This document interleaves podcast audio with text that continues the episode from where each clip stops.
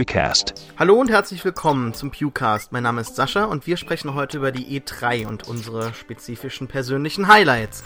Mit mir dabei ist wieder der Marek und der Tim.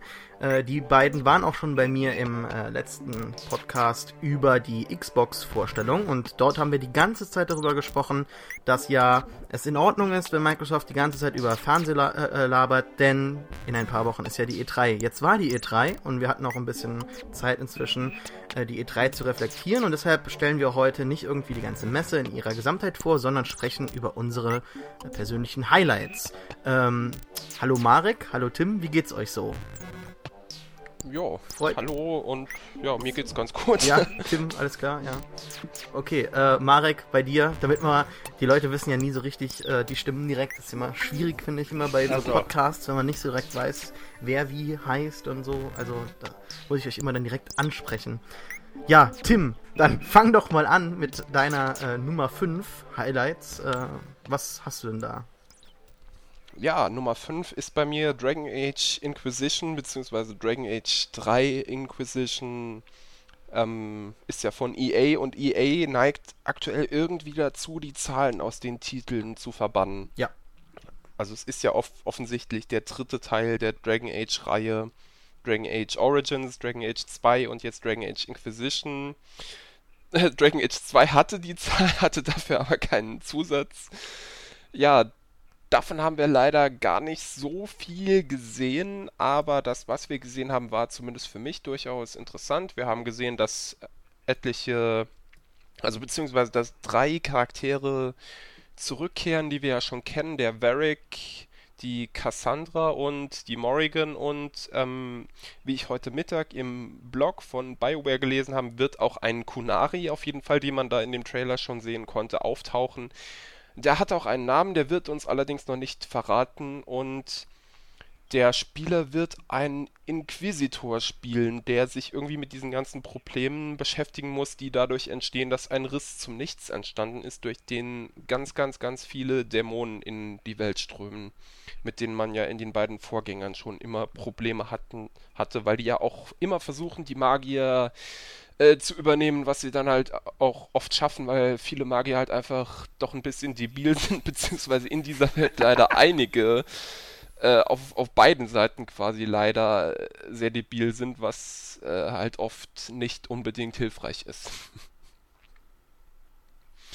ja. Vielleicht will Marek dazu was sagen. Du hast ja auch die beiden Teile gespielt, das weiß ich auf jeden Fall, und bist ja. mit denen ja so ein bisschen ja, vielleicht nicht unbedingt auf Kriegsfuß, aber durchaus ein Kritiker. Ich, man kann nicht sagen, dass ich mit Dragon Age wirklich warm geworden bin, nein. Das ist. Von daher war der Trailer auch äh, nicht für mich. Das Einzige, was ich äh, wirklich bemerkt habe, ist, oh, Charakter, den ich überhaupt nicht mag, kehrt also wieder. Von daher war das nicht viel für mich. Ich bin auch nicht mehr interessiert in der Reihe. Ich kann mir vorstellen, dass BioWare da was draus machen kann. Es ist ja ein gutes Studio, aber ich habe mein Interesse völlig verloren. Hm. Ja, BioWare ist halt auch noch so die, die Unbekannte in der Gleichung, weil denen ja auch die beiden Studiogründer weggelaufen sind. Und mit den letzten beiden, also mit den letzten Spielen, mit Mass Effect 3, mit dem Ende, mit äh, Dragon Age 2, mit dem Dungeon Recycling und mit äh, Star Wars The Old Republic, mit diesem MMO sich ja nicht unbedingt mit Ruhm bekleckert haben. Also die Spiele sind alle gut, ein haben Fail, aber halt auch durchaus ihre Fail. Mängel.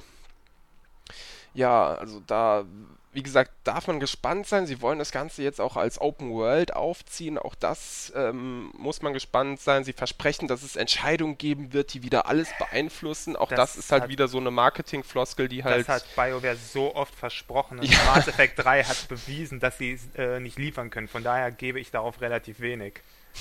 Es hat in kleinen Bereichen in Dragon Age Origins funktioniert, in Dragon Age 2 und Mass Effect aber fast gar nicht. Von daher Mhm. Das ist, die Leute erwarten Karma-Meter in Bioware-Spielen oder dass man Entscheidungen bekommt, die keine sind.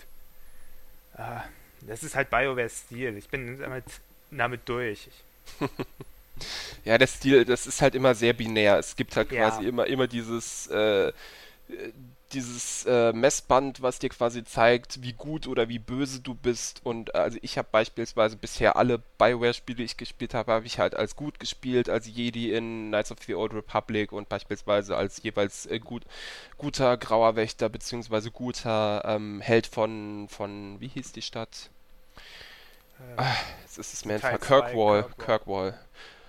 Also auch das, ich, ich will nicht unbedingt den Bösen spielen. Ich will kein Sith sein. Es tut mir leid. Das, das äh, widerspricht mir so ein bisschen. Es wäre vielleicht auch mal interessant, das mal durchzuziehen, aber ich will dann eben doch der Held sein, was wenn es BioWare mir schon angeboten wird. Fehlt, was BioWare-Spielen fehlt, sind die Grauzonen. Dragon Age mhm. Origins war da, war da ein guter Anfang mit der Zwergenstadt, wo genau. man gesehen hat, wenn ich den dem Guten helfe, dem Idealisten, der die äh, reformieren will und die äh, Zwerge äh, in die Zukunft führen will. Das ist leider ein äh, Geschwistermörder, äh, der sich an die Spitze gemordet hat. Also mhm. da gibt es keinen G Guten. Das ist etwas, was BioWare-Spielen fehlt, was gerade ins äh, Dragon Age-Universum eigentlich gehört. Oder wie du es auch sagtest, ja, man hat als Jedi gespielt ich fange jetzt selber an, äh, Kotor nachzuholen, merke da auch, du hast die Wahl zwischen das absolute Mega-Arschloch zu sein und die Leute zu quälen, einfach weil du sie quälen kannst und ja. sie auszurauben, oder du bist halt der Jedi und rettest alle und du bist der Held und der Heilige. Und es gibt da kein, keine Abstufung zwischen oder Grauzonen. Das ist etwas, was für mich da nicht funktioniert und was ich bei Dragon Age noch mehr vermisse als bei den anderen Spielen. Dragon Age verlangt danach. Das ist eine düstere Welt, eine äh, korrupte Welt und dass man da trotzdem mit gut äh, Menschentum äh, vorankommt, das ist, das funktioniert da nicht. Ich hoffe, dass es mit Dragon Age 3 besser hinbekommen, dann wird das Spiel sogar wieder interessant für mich, aber ich glaube nicht so recht daran. Ja, wie gesagt, hat noch ähm, sehr viele, sehr viele Fragezeichen, sehr viele Unbekannte, aber ich hoffe ja, dass sie es hinbekommen und ich hoffe wirklich, dass EA die machen lässt und nicht wieder dazu drängt auf einen frühen Release und BioWare dann halt genötigt ist, ja, die Dungeons zu kopieren, wie das halt beim letzten Teil der Fall war. Ja, das war ein großes Problem mit der äh, Zeit. Ich glaube, Mass Effect 3 ist auch zu früh auf den Markt geworfen worden. Das ja, ist, auch das. Zeit auch ist ein gutes Stichwort, denn die Fans haben ja jede Menge Zeit gewartet auf die Ankündigung eines Titels, äh, ja, den eigentlich jeder sehen will. Battlefront 5 auf deiner Liste, Drei. Marek. Ne? Ah, ja. Also. Auf Platz 5 deiner Liste. Der dritte Titel der Reihe. Warum freust ja. du dich da so darüber? Battlefront ist einer der wenigen Ego-Shooter, für den ich mich wirklich interessiere. Wobei es, man kann nicht Ego-Shooter sagen, man kann das auch in Third-Person-Sicht spielen. Genau. Ein klassisches äh, Star Wars-Lizenz-Spiel. Einfach im Großen und Ganzen die berühmten Star Wars-Schlachten nachspielen, als Sturmtruppe oder als äh, Rebellenfußsoldat. Eine Reihe, die eigentlich sehr beliebt war, auch bei den Kritikern gut ankam, die aber leider nie fortgeführt wurde. Als dann angekündigt wurde, dass EA die Exklusivrechte an der Star Wars Lizenz hat und DICE ein Spiel entwickelt, war für mich persönlich schon klar, das wird Battlefront sein. DICE bieten sich dafür an. Battlefront war immer nur eines, eine schamlose Battlefield-Kopie, aber mit Star Wars-Charakteren. Das, das bestreitet keiner. Battlefront war klar bei Battlefield abgeguckt. Hm. Jetzt machen die äh, Battlefield äh, Entwickler Battlefront 3. Das ist etwas, worauf ich mich wirklich sehr freue. Ich halte DICE für eines der fähigsten Studios. Und ich hoffe nur, dass EA nicht zu viel reinfunkt. Also wenn das Spiel mit was weiß ich, irgendwelchen Microtransactions verseucht wird oder irgendwelchen Free-to-Play, Pay-to-Win-Maßnahmen. Da habe ich viel Angst vor, weil EA sich in letzter Zeit nicht als bester Publisher erwiesen hat. Mhm.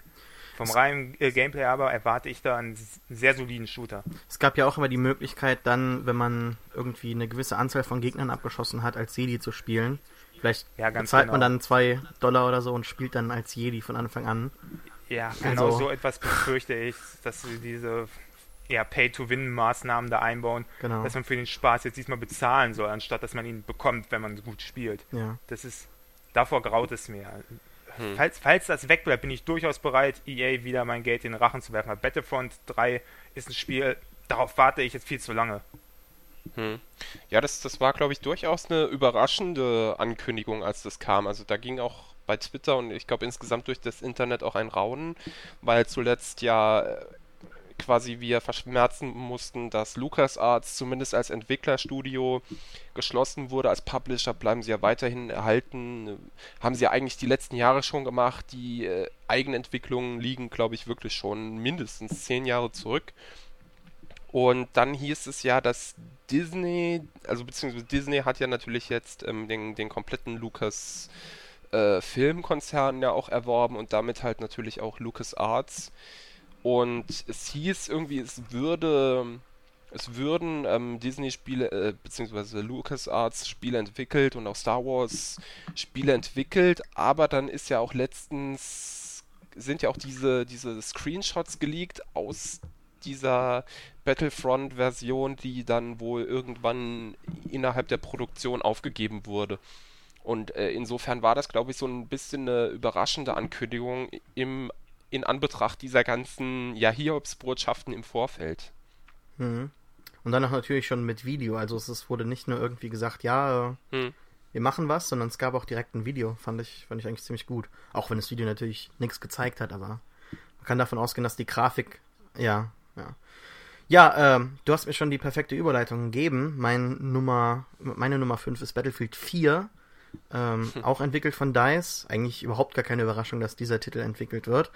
Ähm, es ist vielleicht höchstens eine Überraschung, dass es bereits der vierte Teil ist, weil Battlefield hat sich ja als Reihe eigentlich immer ein bisschen davor gescheut, die große Zahl dahinter zu haben. Dann gab es mal irgendwie einen Spin-off-Titel mit Bad Company oder es gab dann ähm, 1943, äh, 1943 so äh, oder was gab's noch?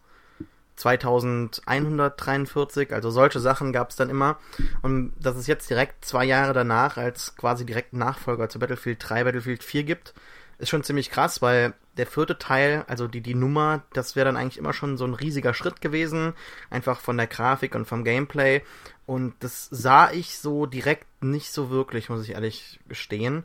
Also es gab ja diesen 17, 17-minütigen Gameplay-Trailer, der vor einiger Zeit rauskam. Der hat mich dann auch schon überrascht, aber so wird es natürlich auf gar keinem Fall irgendwo auf meinem PC noch auf, auf deinem irgendwie aussehen. Und die Gameplay-Videos jetzt von der E3 fand ich auch gut, bis zu dem Punkt dann, wo jemand die Säulen kaputtgeschossen äh, hat und dann wurde der Tank, der über einem auf der Straße fuhr, quasi, also der wurde eine Etage tiefer gelegt. Und da habe ich gedacht, okay, äh, vielleicht ist es doch irgendwo was. Und dann habe ich gesehen, man kann mit Aufzügen irgendwie hochfahren. Äh, das Gebäude kann so kaputt geschossen werden, dass es komplett einstürzt. Also ein ganzes, ein ganzer Hochhauskomplex. Dann kannst du quasi auf einem Tablet als Commander spielen, also der Commander-Mode aus Battlefield äh, 2 und ähm, 2142 kehrt wieder zurück. Und das ist schon, also das ist schon ein ziemlich großer Schritt. Dazu gibt es auf Konsolen jetzt die Möglichkeit, mit 64 äh, Spielern zu spielen. Also das, das sind schon ganz schön große Änderungen und ich freue mich halt natürlich riesig. EA hat natürlich wieder die, äh, die Finger im Spiel. Also es gibt schon eine DLC Ankündigung, bevor das Spiel überhaupt draußen ist. Aber das ja, äh, war ja. ja mit Battlefield 3 schon genauso und das hat mich eigentlich nicht wirklich gestört. Aber ja, als großer Fan sehe ich eigentlich nur gute Sachen da und äh, freue mich da ganz riesig. Ich finde es ja lustig, weil die äh, Zerstörungsfeature in Battlefield zwischen viel besser eingesetzt wurde als in Spielen wie Red Faction, das damit eigentlich immer angegeben hat. ja. Das ist ja, das, das ist, glaube ich, auch was, was das Spiel so auszeichnet und insgesamt halt diese äh, wirklich, wirklich großen Matches, ähm, bei denen, bei denen auch, auch äh, die auch viel quasi zufallsbasierter sind, wo, wo auch viel mehr irgendwie äh, passieren kann als, als bei den, glaube ich, relativ statischen ähm, Call of Duty Matches. Also jedenfalls habe ich den Eindruck, ich bin überhaupt kein Shooter-Experte gar nicht. Aber, Aber äh, was, was ja, man nee, halt der, so, der Eindruck, mitbekommt. Eindruck stimmt schon. Hm. Ich fand das immer sehr beeindruckend, als ich die ersten Bilder von äh, Bad Company und Bad Company 2 gesehen habe. Wenn man da so ja. Matches sieht, wie da alles zusammenbricht, wie ja, äh, Gebäude in Schutt und Asche gelegt werden. Das finde ich einfach sehr interessant. Ich stelle mir es auch unterhaltsam vor. Ich bin nur kein Shooter-Spieler und habe mich da nie rangetraut. Hm. Äh, aber ja, ähm, Technisch sind die Spiele natürlich einwandfrei und beeindruckend. oh ja, auf jeden Fall. Benchmark-Spiele, wie man so schön sagt. Hm. Auf jeden Fall. Ja, ja. ich bin, bin auch gespannt. Also ich finde es auch cool, also wenn das auf der Next Gen dann auch wirklich funktioniert mit diesem 64er Multiplayer auf den äh, Konsolen, also auf der PS4 und der Xbox One, wäre natürlich dann auch ein Schritt, wo die Konsole dann endlich mal mit dem PC mitzieht. Ist dann vielleicht für den einen oder anderen auch interessant. Ähm, ich meine, Battlefield und Call of Duty sind natürlich äh, ganz klare PC-Franchises, auch wenn sie sich natürlich auch auf den Konsolen sehr gut verkaufen, aber wenn ich mir nur hole, die Schlangen auf der, auf der Gamescom äh, bei PC, glaube ich, drei oder viermal so lang wie, wie für die Konsole. also ich denke, allein das spricht doch schon für sich, dass da weiterhin ähm, Maus und Tastatur, glaube ich, die bevorzugte Eingabemöglichkeit ist. Mhm. Ja gut, Tim, möchtest du weitermachen mit Platz 4 bei dir? Ja, mein Platz 4 ist, ähm, könnte man meinen, nur ein Port Inzwischen hat sich jedoch herausgestellt, dass es quasi nicht nur ein Port ist, sondern ein regelrechter Director's Cut. Es geht nämlich um The Legend of Zelda Wind Waker HD, worüber ich mich halt schon gefreut habe, als es, es wurde in irgendeiner Nintendo Direct angekündigt. Also anfangs fand ich diesen Nintendo Directs ja ganz nett, ähm, auch dass da so manche Ankündigungen drin war. Inzwischen hat sich das Ganze halt so ein bisschen als Boomerang erwiesen, weil man dadurch halt sich ähm, um jetzt auch im Bild zu bleiben bei Wind Waker, ja den, den Wind aus den Segeln genommen hat für, für die E3, so dass dadurch auf der E3 dann, ich glaube, nur zwei oder drei Ankündigungen drin waren und äh, also wenn, wenn das jetzt uns quasi erstmal präsentiert worden wäre und äh, viele andere Sachen, dann hätte uns das vielleicht noch mehr, dann hätten wir vielleicht auch gesagt, äh, Nintendo äh, hat gewonnen, so äh, sind wir uns, glaube ich, einig, dass äh, Sony gewonnen hat, aber ähm, die Frage, ja, so, die Frage ist doch eigentlich, hat Nintendo überhaupt mitgespielt? Weil ich glaube, aus, aus Sicht von Nintendo haben die gar nicht mitgespielt. Die waren eigentlich außer Konkurrenz und das haben die auch irgendwo gewusst. Also jetzt, das meine ich mhm. jetzt gar nicht herablassen oder so. Ich glaube einfach, dass Nintendo sich dieses Jahr gesagt hat, äh, lassen wir die machen. Äh, wir, wir können da eh nicht äh, in, der, in der breiten Öffentlichkeitswahrnehmung die beiden ausstechen. Also machen wir einfach unser Ding und gucken, dass wir gute Produkte abliefern. Und das ist irgendwo äh, der gewisse Charme von Nintendo inzwischen, dass sie sich da komplett rausnehmen und sagen, wir machen die und die Spiele und ihr wisst, was ihr kriegt und wir verfeinern die und dafür habt ihr aber eben die und die Vorteile, die ihr halt bei anderen äh, Konsolen nicht habt. Hm. Ist, ja, ich, ich, ich meine, sie hätten das auch. auch irgendwo zugegeben. Das ist gut ich möglich, glaube, ja. Red, äh, ich glaube, die versuchen schon gar nicht mehr wirklich zu gewinnen und genauso in den Medien zu stehen. Das hat ja Reggie selber in einem Interview gesagt, dass er sich schon gar nicht mehr darum kümmert, was die Presse über ihn schreibt, weil er es eh nicht genau. nachvollziehen kann. Ja, ja weil die Journalisten schon, eh schreiben, was sie wollen. Ja, am Ende heißt es doch, dass Nintendo am Boden ist, sodass sie sich wahrscheinlich gar nicht mehr damit äh, befassen wollen mit dem großen E3-Rummel. Jetzt einfach eine kleine die, äh, Direct gebracht haben, zwei, drei neue äh, Spiele angekündigt, neue Trailer zu äh, Sachen, die bereits angekündigt waren und fertig. Wind Waker mhm. gehört halt dazu. Ja.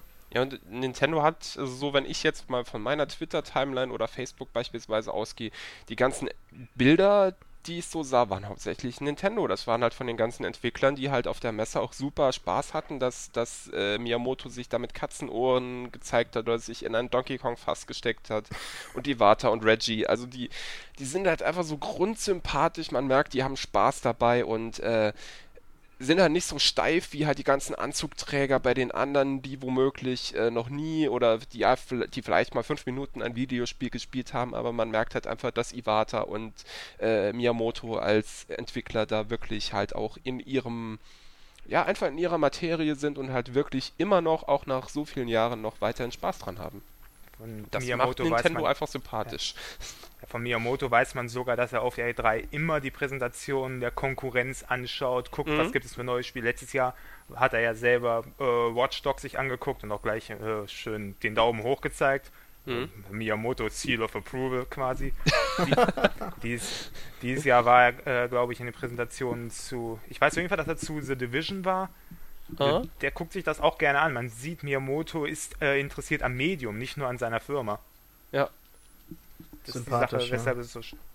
Mhm. Aber jetzt noch zu Wind Waker HD. Also wie gesagt, es ist grafisch natürlich auch poliert. Also man kann sich da, es gibt schon entsprechende Vergleichsvideos. Also es ist nicht nur ein bisschen aufgehübscht, es ist halt wirklich, es sieht quasi auf, aus wie gru von Grund auf neu aufgebaut. In halt äh, noch verbesserter HD-Engine mit äh, noch viel besserer Lichtstimmung. Also man sollte ja fast kaum glauben, dass, dass diese Cell-Shading-Optik sich noch verbessern lässt, aber sie haben es halt wirklich geschafft und da echt nochmal eine Schippe draufgelegt. Also gerade diese ganzen Lichtstimmungen finde ich einfach super. Und sie haben halt spielerisch noch nochmal eins draufgesetzt, dass man jetzt halt beispielsweise mit dem Boot einen oder beziehungsweise dem Schiff ein Beschleunigungsfeature hatte, was es halt früher einfach nicht gab, weil der GameCube sonst von der Rechenleistung her gar nicht nachgekommen wäre, den Ozean zu laden. Mhm.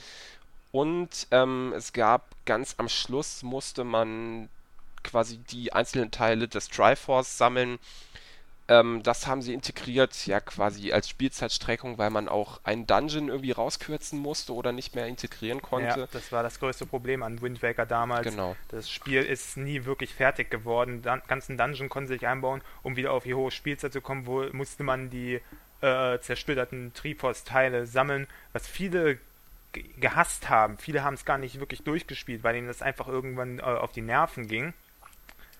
Ähm, das war das große Problem und eben das Segeln so lange dauert. Man merkt ja jetzt, dass Nintendo wirklich darauf gehört äh, haben, diese Kritikpunkte ausmerzen. Mhm. Gerade ich als Fan. Also äh, Wind Waker, ich gebe zu, es hat Fehler, habe ich ja gerade eben gesagt. Diese Kritikpunkte sind berechtigt. Äh, es ist trotzdem immer mein liebstes 3D-Zelda gewesen. Wenn jetzt noch diese Fehler, die äh, bekannt waren, ausgemerzt wurden, äh, hat man ein Meisterwerk nochmal verbessert. Das finde mhm. ich großartig, dass Nintendo eben auf Kritik hört und darauf eingeht. Hm. Mhm. Ja, also das, das war auch das, was sie wirklich direkt angesprochen haben, gesagt haben. Ja, viele äh, mochten halt diese äh, Triforce-Suche halt nicht und haben das kritisiert und äh, es sei jetzt wesentlich leichter. Also sie haben jetzt offenbar nicht den Dungeon eingebaut. Es wäre natürlich cool gewesen, wenn sie jetzt tatsächlich noch nach all den Jahren diesen ähm, Dungeon, den man damals halt kürzen musste, eingebaut hätten. Aber auch so finde ich es auf jeden Fall, wenn sie halt den Hauptkritikpunkt an dem Spiel, wenn sie sich dessen angenommen haben und den verbessern. Also wie gesagt, also in, in meinen Augen ist es halt kein bloßer Port, sondern wirklich halt ein ja, Director's Cut. Director's Cut Schrägstrich Remake, das ist. Ja, fa fast schon Remake, ja, das stimmt. Fast Remake. Ich hätte jetzt noch eine Frage, die ihr mir vielleicht als Nintendo-Fachmänner beantworten könnt. Letztes Jahr wurde doch die Wii U vorgestellt und dabei war doch auch so eine Zelda Tech-Demo dabei, ne? Ja. Äh, was wurde denn daraus? Also das wird da jemals so ein richtiges HD-Zelda kommen oder wird es immer so eine äh, Wind Waker Comic-Grafik bleiben irgendwo? Also was aus diesem HD-Zelda, aus dieser Tech-Demo wurde, das weiß man bis heute nicht. Das war eine Szene, die hat, war aus Twilight Princess. Haben sie gezeigt, wie das aussehen würde, wäre das Spiel in HD. Und ob daraus wirklich ein eigenes Spiel geworden ist, weiß man nicht. Was bekannt ist, ist, dass es ein ganz neuer Zelda-Titel äh, in Arbeit ist. Das ist schon mhm. bekannt. Shigeru Miyamoto hat wohl im Interview auch gesagt, dass sie überlegten, das auf der E3 zu zeigen, sich aber dagegen entschieden haben. Ich verstehe bis heute nicht, warum sie sich dagegen entschieden haben. Die E3 ist eigentlich die Zeit, an der man liefert, an der man der Konkurrenz zeigt, ja, wir haben auch was zu bieten. Hm. Also ich habe heute noch gelesen, Eiji Aonuma, der jetzt äh, seit ein paar Jahren halt für die Zelda-Franchise halt äh, verantwortlich ist, der hat in einem Interview offenbar gesagt, dass man keine realistische, in Anführungszeichen, Grafik anstreben wolle, sondern vielleicht eher eine stilisierte, wobei er noch nicht genau darauf eingehen wollte, wie die äh, sei. Also vielleicht auch keine Comic-Grafik, vielleicht irgendwas in dem Spektrum dazwischen.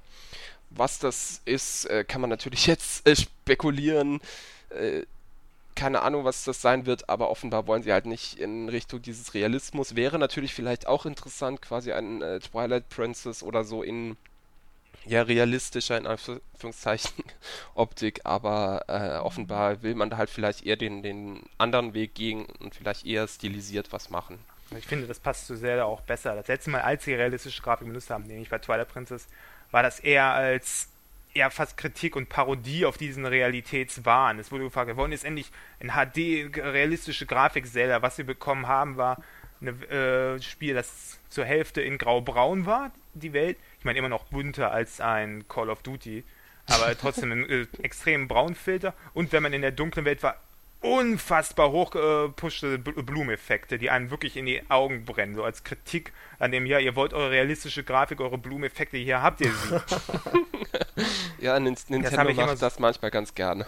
ja, hab, das habe ich wirklich als kleinen äh, Trolling verstanden, als mhm. Kritik an die, diesen Bahnen. Und ich denke, für Zelda funktioniert auch äh, stilisierte Grafik besser. Mhm. Das hat bei Wind Waker fun äh, funktioniert, das hat bei Skyward Sword auch funktioniert. Man mhm. muss nicht immer darauf äh, erwarten, auf realistische Grafik. Ich denke, es könnte in beiden funktionieren, aber haben wir jetzt eigentlich egal, haben wir jetzt eigentlich schon erwähnt, dass Wind Waker auch äh, Mareks Nummer 4 war?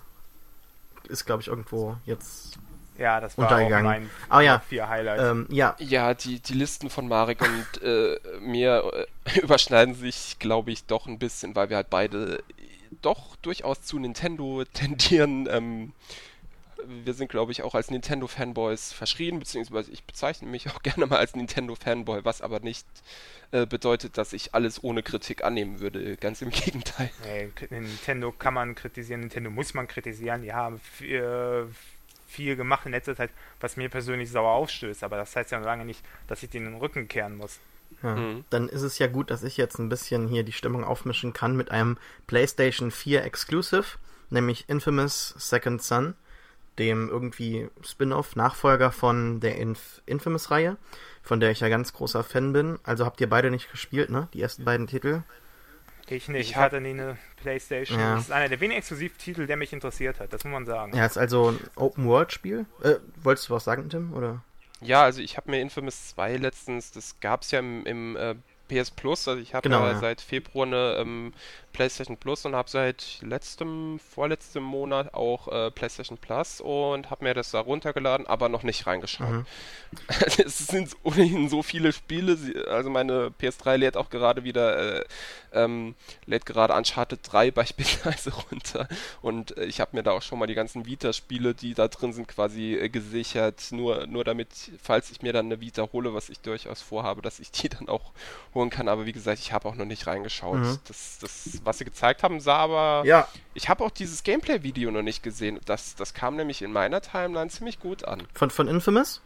Hm? Ja, da wollte ich drüber reden. Also, ähm, ich finde den, den, den normalen Trailer gar nicht so interessant, dafür aber das Gameplay-Video halt super, super gut, weil ich halt großer Fan einfach nicht nur des Spiels an sich bin, sondern der Story und den, ähm, ja, also auch wieder den, den, den Moralentscheidungsmöglichkeiten. Wobei man sich auch wieder nur zwischen super äh, Held und, und super, super Bösewicht entscheiden kann. Ähm, also es ist. Was? Ja, das ist das Übliche. Ja, das ist halt, das, das ist halt so, ne? Das ist etwas, worüber wir lange motzen können. Ja, aber ja, ähm, sondern, sondern halt, ich bin einfach ein super großer Fan des Gameplays, das einfach wirklich viel, viel Spaß macht. Ich glaube, Infamous 1 und 2 sind die einzigen Spiele, bei denen ich 100% habe auf der Playstation. Das sagt irgendwie schon sehr, sehr viel aus, weil sobald ich irgendwie die Story durch habe, habe ich kein Verlangen mehr, das Spiel irgendwie nochmal zu spielen oder noch irgendwas zu sammeln. Und bei Infamous macht es einfach so unglaublich viel Spaß, durch diese Städte zu laufen und irgendwas kaputt zu hauen und irgendwie jemanden zu retten. Und es gibt halt überall an jeder Ecke eine kleine Möglichkeit, was zu machen. Und mit Infamous Second Son machen sie irgendwie also sie, sie gehen ein paar neue Wege, insofern, dass man so diesen alten Comic-Stil irgendwie ein bisschen, glaube ich, äh, äh, nicht mehr nicht mehr benutzt. Also der geht so ein bisschen in den Hintergrund. Dazu findet halt jetzt das Spiel auch zum ersten Mal in einer realen Stadt äh, statt, äh, in nämlich Seattle. Und ähm, das sieht alles schon ein bisschen realistischer aus. Und dazu ist halt der Held wes wesentlich interessanter. Also es spielt quasi jetzt in so einer Welt, in der Amerika sich dieser Superhelden bewusst ist. Und es gibt eine neue super geheimen Polizei, die dagegen vorgeht und halt alle Leute mit Superfähigkeiten einsperren will.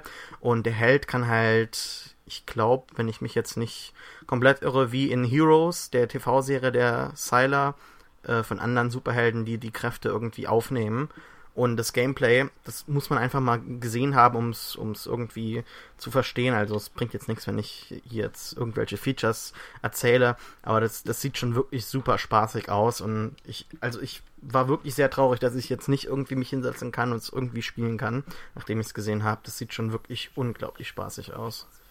Was ich hm. ja immer lustig finde, ist, dass in Videospielen dieser äh, dieses Triple äh, Eis äh, Blitze Feuer genau, herrscht. Das, genau. das finde ich immer mhm. sehr witzig. Infamous fing an, dass man äh, als Elektrogott durch die Stadt wandelt. Infamous 2 gab dir Eisfähigkeiten dazu. Jetzt Infamous, ich sage Infamous 3, äh, ist man auf einmal ein Feuerteufel. Ich finde das immer sehr lustig. Das, das ging auch im zweiten Teil. Also jetzt ohne, ohne was zu spoilern oder so, aber die Fähigkeit hatte man später auch im zweiten Teil.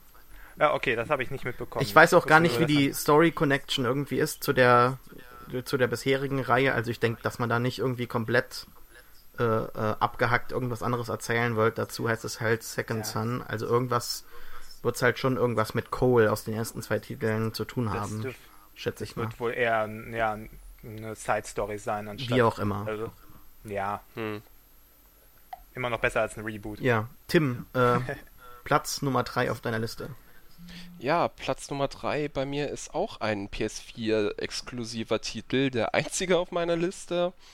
Ähm, auch das erste PS4-Spiel, was uns überhaupt gezeigt wurde, was uns nämlich auch schon bei der bei diesem PS4-Reveal-Event gezeigt wurde, nämlich Knack von dem Mark Cerny, der auch äh, für alle möglichen anderen ähm, 3D-Jump'n'Runs verantwortlich zeichnet, der auch der Lead-Architekt der PS4 ist und ähm, wenn man sich dessen Vita halt mal nach äh, anschaut, also ich war mir dessen gar nicht bewusst, aber der Mann ist halt wirklich eine lebende Legende, obwohl er, obwohl er noch gar nicht so alt ist.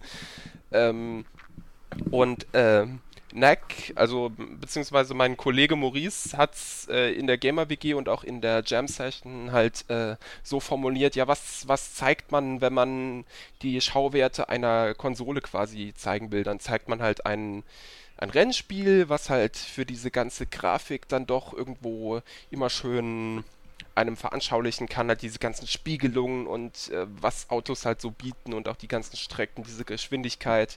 Dann natürlich halt Shooter die ja auch über diese quasi Inszenierung und, und geskripteten Events halt immer auch sehr viele Schauwerte bieten. Oder man zeigt halt einfach mal, wie viel scheiß viel ähm, Partikel man in einem Spiel halt darstellen kann. Und äh, Neck zeichnet sich ja dadurch aus, dass, äh, dass er sehr viele Partikel in sich aufnehmen kann wie wir ja inzwischen auch wissen, auch offenbar Eis und äh, Feuer, also auch wieder dieses. Also, dieses also das ist die Hauptspielfigur, Neck? Mhm. Genau, also der ist äh, von einem äh, äh Zitat Mark Cerny, äh, nicht ganz so verrückten Wissenschaftler erschaffen worden mhm. im, im Kampf gegen Goblins. Also das spielt halt offenbar in so einer ja quasi Fantasy-Welt, wo Menschen irgendwie gegen Goblins kämpfen, aber auch äh, durchaus Hochtechnologie haben und irgendwie diese Goblins sind an Waffen gelangt und äh, führen jetzt halt Kriege gegen die Menschen und die Menschen versuchen herauszufinden, wo sie diese Waffen herhaben, streben eine Expedition an, die sich halt hinter feindliche Linien bewegt und ein Wissenschaftler erschafft halt diesen Knack, dieses äh, anfangs recht putzige kleine Wesen, irgendwie äh, drei Fuß hoch, also ungefähr 90 Zentimeter, 91 glaube ich, ähm, und der kann aber bis zu 9 Meter wurde jetzt auf jeden Fall, also 30 Fuß wurde auf jeden Fall schon bestätigt, kann er werden, indem er halt diese Teile in, in sich aufnimmt.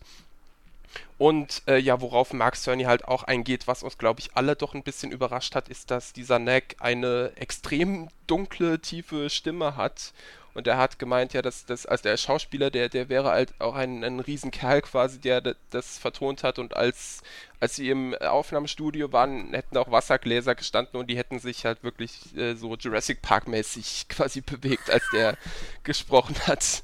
Also, äh, das, ich glaube, das hat uns halt wirklich alle überrascht, weil Neck, also wenn man ihn so in der Grundform sieht, ist er wirklich so ein kleiner, er, er hat zwar so ein bisschen so ein er sieht so ein bisschen widerspenstig aus und äh, aber wenn man halt die, die anderen Formen halt sieht, ich meine, dann sieht er halt wirklich äh, ja doch sehr imposant aus, auch mit diesen ganzen, wenn er beispielsweise diese Eispartikel in sich aufnimmt Anfangs wollten sie es wohl auch so machen, dass er quasi einfach alles aus der Umgebung auf, in sich aufnehmen kann, haben dann aber festgestellt, dann sieht er halt einfach aus wie ein lebendiger Dreckhaufen und haben das Ganze dann halt äh, sehr viel stilisierter halt gemacht und äh, lassen jetzt halt nur noch zu, dass er halt gewisse Partikel in sich aufnimmt, damit das Ganze auch irgendwo ästhetisch aussieht. Und ja, ich persönlich finde halt toll, dass Snack in jeder Form einen Bart hat.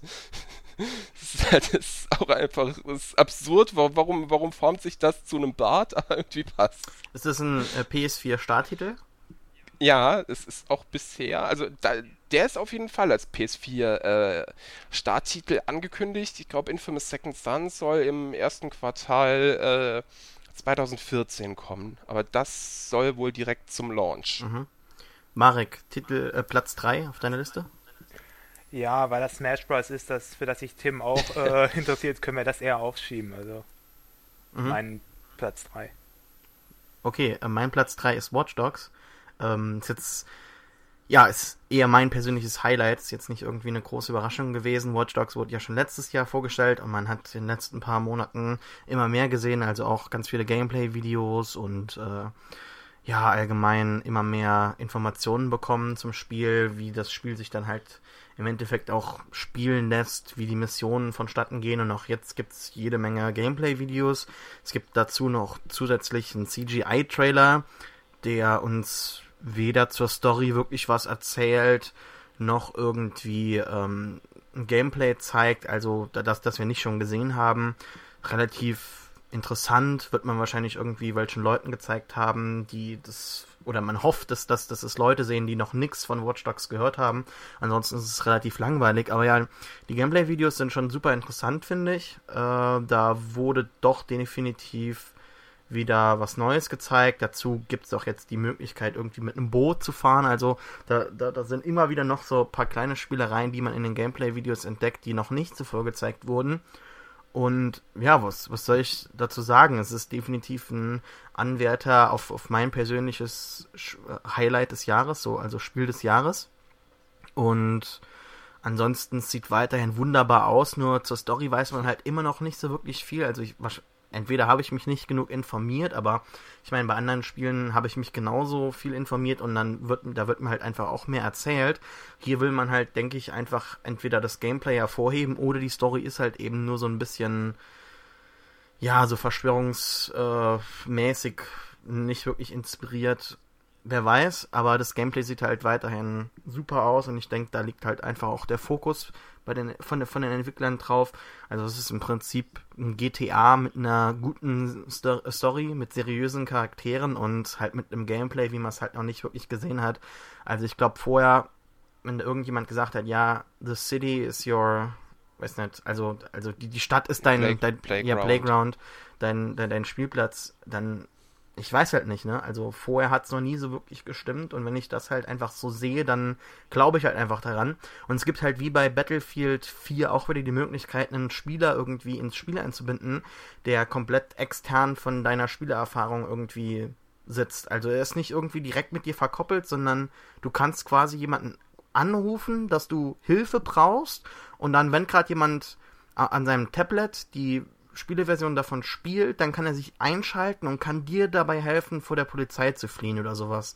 Also das, hm. das sieht man jetzt immer mehr, dass irgendwie äh, Tablet-Gaming mit richtigen Gaming sich vermischt. Das, das finde ich eine interessante Entwicklung. Aber ja, hm. Watch Dogs, definitiv ein Highlight des Jahres. Wollt ihr was dazu sagen oder?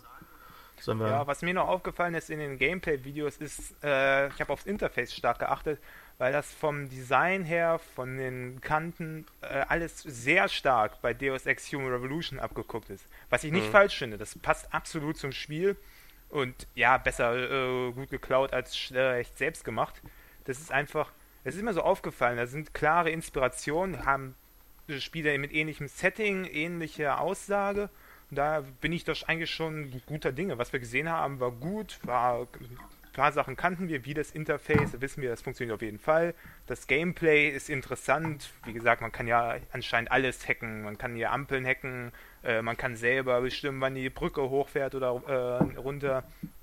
Das ist, da bin ich schon sehr gespannt, was da passiert. Wir haben was erfahren von einem Multiplayer, der was hat wie von diesem Invasionsmultiplayer in Dark Souls. Hm. War erst etwas äh, irritiert, dass man gesehen hat, wir haben auch Multiplayer, wo ich dachte, oh nein, geht da jetzt nicht heran, als würde das jemand für Multiplayer kaufen. Aber diese Idee, die finde ich schon ganz nett. Das ist nichts, was ich unbedingt brauche, aber was das Spiel auf jeden Fall hergibt. Dass man eben das äh, äh, Spiel seiner Kumpels hacken kann und ihn dadurch trollen. Die hm. Idee. Da steckt schon viel drin. Ich bin da auch guter Dinge, dass da äh, wirklich was draus wird. Mhm. Hm. Ich glaube auch Ubisoft hat sich da, also ich weiß, dass sich beispielsweise das Entwicklerteam ähm, hinter Zombio, ähm, mit denen hatte ich ja letztes Jahr gesprochen in Köln bei einem Termin, die haben auf jeden Fall sich an Dark Souls orientiert mit verschiedenen Features, was auch Multiplayer angeht etc. Geben sie auch offen zu und vielleicht, äh, vielleicht hat das auch hier so ein bisschen reingespielt. Also auch was, was du halt sagst mit Invasionsfeature etc., das klingt schon sehr als es, als hätte sich Ubisoft so insgesamt vielleicht doch an Dark Souls ein bisschen orientiert, was ich nicht verkehrt finde, weil Dark Souls ist das erste Spiel, an, an dessen Multiplayer Spaß hatte. Also, beziehungsweise, ja, klar, immer mal wieder vorher Couch-Koop oder so, aber halt Online-Multiplayer war für mich Dark Souls tatsächlich so eine Premiere. Ähm, was, was mir noch aufgefallen ist, es gab eine Szene, die uns gezeigt wurde, wo man ähm, quasi selbst sich eher zurücknimmt und quasi so ein bisschen zum Regisseur wird. Das hat mich fast daran erinnert an eine gewisse Szene aus Matrix, wo Neo quasi vor den Agenten flieht und also ganz am Anfang noch und äh, Morpheus ihm Anweisungen gibt, wenn man die Szene quasi aus der Sicht von Morpheus sehen würde. Mhm. Und das fand ich sehr cool. Und dann da auch verschiedene Sachen steuert, dass, dass beispielsweise sich irgendwie solche Werbetafeln verschieben und er sich dahinter verstecken kann.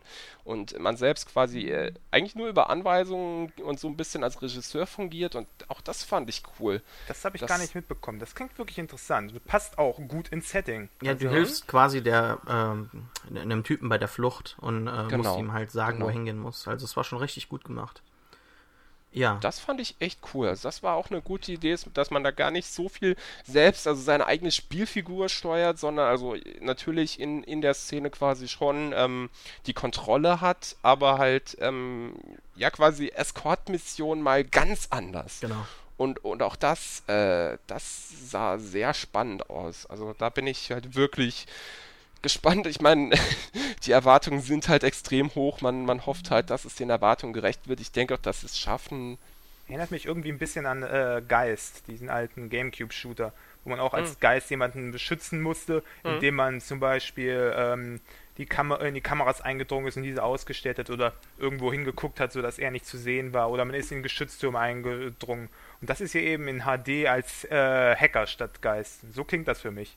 Mhm. Ja, beziehungsweise auch wie das, wie das Ghost, Ghost Trick auf, auf dem DS, dieses Adventure. Ah ja, okay. Das vielleicht auch. Also auf jeden Fall ein Feature, was man so, glaube ich, gar nicht so erwartet hat, was aber auf jeden Fall sehr, sehr interessant werden könnte. Bin ich mal wirklich, ich bin wirklich drauf gespannt. Ich denke, wir sind alle schon seit der letzten E3 oh ja. heiß drauf wir sind, und, wir und richtig. Sieht aus nach willkommener Abwechslung. Ja, genau. Ja, Tim, Platz Nummer zwei. Ja, ist bei mir und Marek der gleiche. Genau. Das ist nämlich. Habe ich noch nie davon gehört. Was ist das? Das ist das neueste Projekt von Monolith Soft, beziehungsweise Tetsuya Takahashi, den man halt für Xenogears, Xenosaga und Xenoblade kennt. Deshalb auch das X. Also wahrscheinlich wird es auch wieder ein Xeno-Titel sein. Das ist irgendwie seine Metaserie, die er jetzt schon seit Jahrzehnten ähm, den Gamern immer wieder präsentiert mit gewissen Versatzstücken, insbesondere mit Mechas beispielsweise, was auch hier wieder ein großes Feature sein wird. Und es wird halt ein japanisches Rollenspiel, waren die Spiele alle, ähm, mal mit mehr, mal mit weniger Gameplay.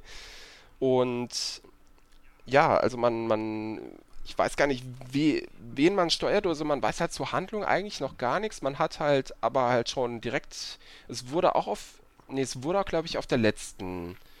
Wurde es in irgendeiner Nintendo. Nee, es wurde in der Nintendo Direct angekündigt. Es wurde. Äh, wir wussten von X auf jeden Fall sch, äh, schon vor der E3. Das wurde auf einer Nintendo Direct angekündigt, genau. aber das war jetzt der zweite Trailer, den wir gesehen haben. Zweite Gameplay-Trailer. Äh, Und es sieht einfach großartig aus. Also von ja. der Grafik her, das ist. Man denkt ja, wir brauchen die PlayStation 4 oder Xbox One, aber was man da gesehen hat, die Wii U hat auch was zu bieten.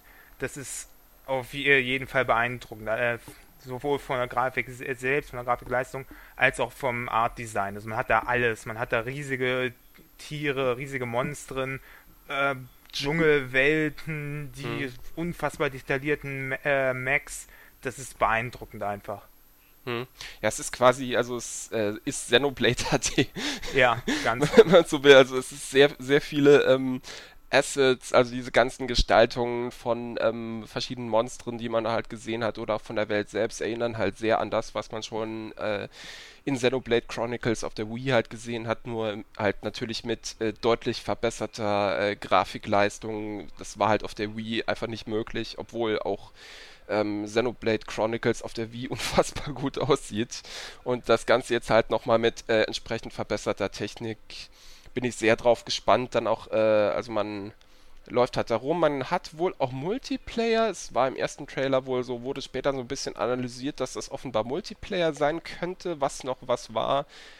Was ich mir in Xenoblade durchaus gewünscht hätte, da hätte das meiner Meinung nach gut reingepasst. Es gibt ja Spiele, wo es äh, aufgesetzt wird und dann bei Sachen wie Dragon's Dogma oder bei Xenoblade, wo es gut passen würde, wird es äh, weggelassen, beziehungsweise wird es nur ganz seltsam implementiert. Ja, was man da gesehen hat, das sah ganz klar aus nach einem Interface, das ich als Monster Hunter Nerd auf jeden Fall kenne. Also das ist, für mich ist klar, ein Multiplayer-Feature ist da wohl, dass man jetzt zusammen durch die Gegend streifen kann und Monstern angreifen. Vielleicht ist das so eine Art, Off äh, eine Art MMO hm. äh, Spiel mit drin, wobei es wahrscheinlich äh, schon als Singleplayer-Erfahrung gedacht ist. Und da, da bin ich sehr gespannt, was daraus wird. Also was man gesehen hat, war großartig. Ich erwarte sehr viel von dem Spiel. Also Xenoblade mhm. hat mich ja so weggefegt, äh, war eines der besten, eines der besten Japano-RPGs, die ich je gespielt habe. Und ich habe viele gespielt. und ähm, jetzt der Nachfolger davon, da bin ich richtig heiß drauf. Das Oh, mhm. Vorfreude. ja, es geht, geht mir genauso. Also auch Xenoblade äh, Chronicles für mich eines der äh, absolut besten Spiele überhaupt. Und ja, ich bin halt wirklich sehr gespannt, auch was die Story so hergeben wird. Die war halt in Xenoblade, war die auch wirklich gut. Äh, auch trotz äh, Versatzstücken, die man natürlich so ein bisschen immer mal wieder hat, auch nicht ganz so vorhersehbar. Jedenfalls fand ich sie als äh, auch TV-Tropes sucht die nicht so ganz vorhersehbar. Und auch das, äh, ja, sehr gespannt, was das hergibt, ob es vielleicht mit Xenoblade zusammenhängt. Man hat im ersten Trailer eine Figur gesehen, die aussieht wie Schulk, also wie äh, quasi die Hauptfigur aus dem ersten Teil. Allerdings hat Schulk blaue Augen, die Figur hat grüne Augen, aber soweit ich weiß, hat Fiora, also die äh, weibliche Hauptfigur, die auch Love Interest von ihm halt ist, hat grüne Augen und äh, die Figur hat halt grüne Augen und vielleicht ist es der Sohn, vielleicht man weiß es nicht, oder dass es äh, Jahrzehnte, Jahrtausende später spielt, wenn überhaupt. Vielleicht ist es auch nur einfach so äh, als, als äh, Verbeugung in Richtung Xenoblade, also hm. Ja, auf jeden Fall äh, bin ich da schon seit der Ankündigung total gehypt und jetzt noch umso mehr, also weil es halt wirklich auch richtig gut aussieht. Also für mich auch äh, fast besser als so manches, äh, was auf der PS4 oder der Xbox One lief. Ja. Ja, ähm, habe ich noch nie davon gehört. Deshalb, äh, ich habe da jetzt einiges nachzuholen. Ich fühle mich da jetzt komplett, äh, ja, aufgeschmissen irgendwo. Ja, macht ja nichts. Aber ähm, ihr seid ja ziemlich weggeblasen von der Spielereihe und ich bin auch ziemlich weggeblasen von der, ähm, ja, von der Show von The Division, die Ubisoft da ähm, aufgezogen hat. Ähm, The Division äh, war ja vor der E3 gar nicht bekannt, so als, als Titel, noch als Konzept oder so. Es gab nur so, wenn ich mich recht erinnere, erinnere, die Ankündigung von Ubisoft eines äh, Geheimspiels oder sowas. Und ja, also man, man sieht da irgendwie die Brooklyn, die Brooklyn Bridge irgendwie bei Weihnachten oder so, dann geht die Kamera runter und dann zoomt man zum ersten Mal so auf den Protagonisten des Spiels und da war ich schon irgendwie also es war irgendwo um mich geschehen, irgendwo, weil das, das sieht schon ziemlich krass aus. Allein die Grafik, also das verspreche ich mir irgendwo von einem Next-Gen-Titel und ähm, ja, bringt jetzt nichts, wenn ich alles genau beschreibe, sondern man, man schaut es sich am besten selbst an, aber die, selbst die kleinsten Details, äh, die äh, überzeugen mich dann halt auch einfach, dass das wirklich so ein wahrer Next-Gen-Titel ist. Ähm, ist es exclusive für, für eins der, für, für eine der Konsolen oder ist das auf beiden, ne, ne?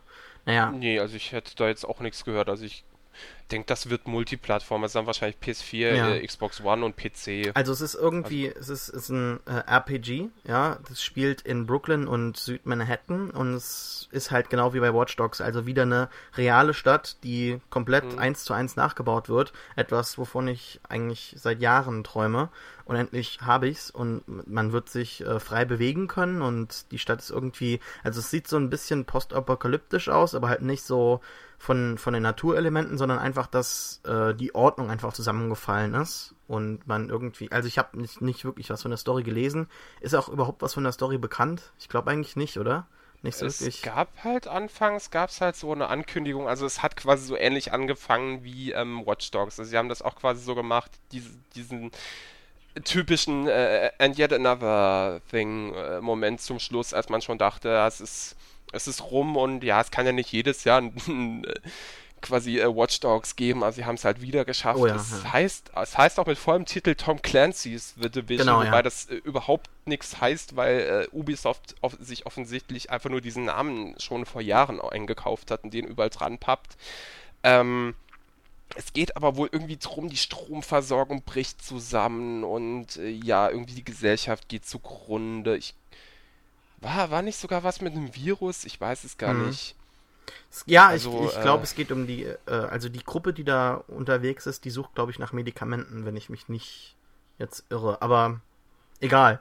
Ähm, was mich halt überzeugt hat und warum der Titel auf Platz 2 bei mir ist, sind halt die kleinen Details. Also zum Beispiel, als er sich da hinter einem Auto versteckt, ist die Tür so leicht auf und wenn er, man kann halt entlang des Autos in Deckung gehen, dann drückt er halt so die Tür zu, wenn er gerade da so vorbeigeht. Oder die einzelnen Einschusslöcher im, im Fenster von, von, von, dem, von dem Polizeiauto. Das sieht halt schon ziemlich geil aus. Und ansonsten gibt's halt auch schon wieder so eine kleine Elemente, die von, nee, ich wusste nicht, ob das von, von, vom, vom Tablet gesteuert wird oder ob das ein, ein äh, NPC ist, aber da wird ja auch irgendwie so eine Drohne beordert und die kann dann irgendwie schießen und hat dann den Überblick und auf jeden Fall die Kommunikation zwischen den äh, Squad-Mitgliedern fand ich auch interessant und gut gemacht und ansonsten Mhm.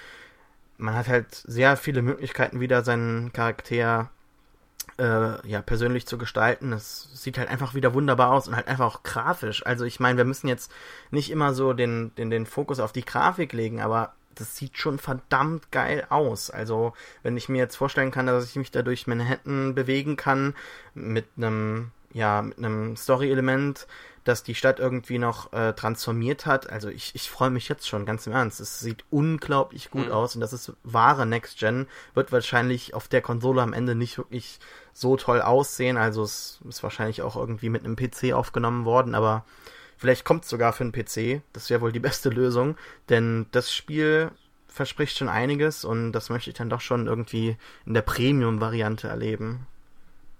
Hm. Aber seid, Ja, seid ihr ich- irgendwie beeindruckt davon, was ihr da gesehen habt, oder wollt ihr da noch mehr Nö, sehen? überhaupt oder? nicht, ganz im Ernst. Ja? Mich hat The Division wenig beeindruckt. Wieso, Marek?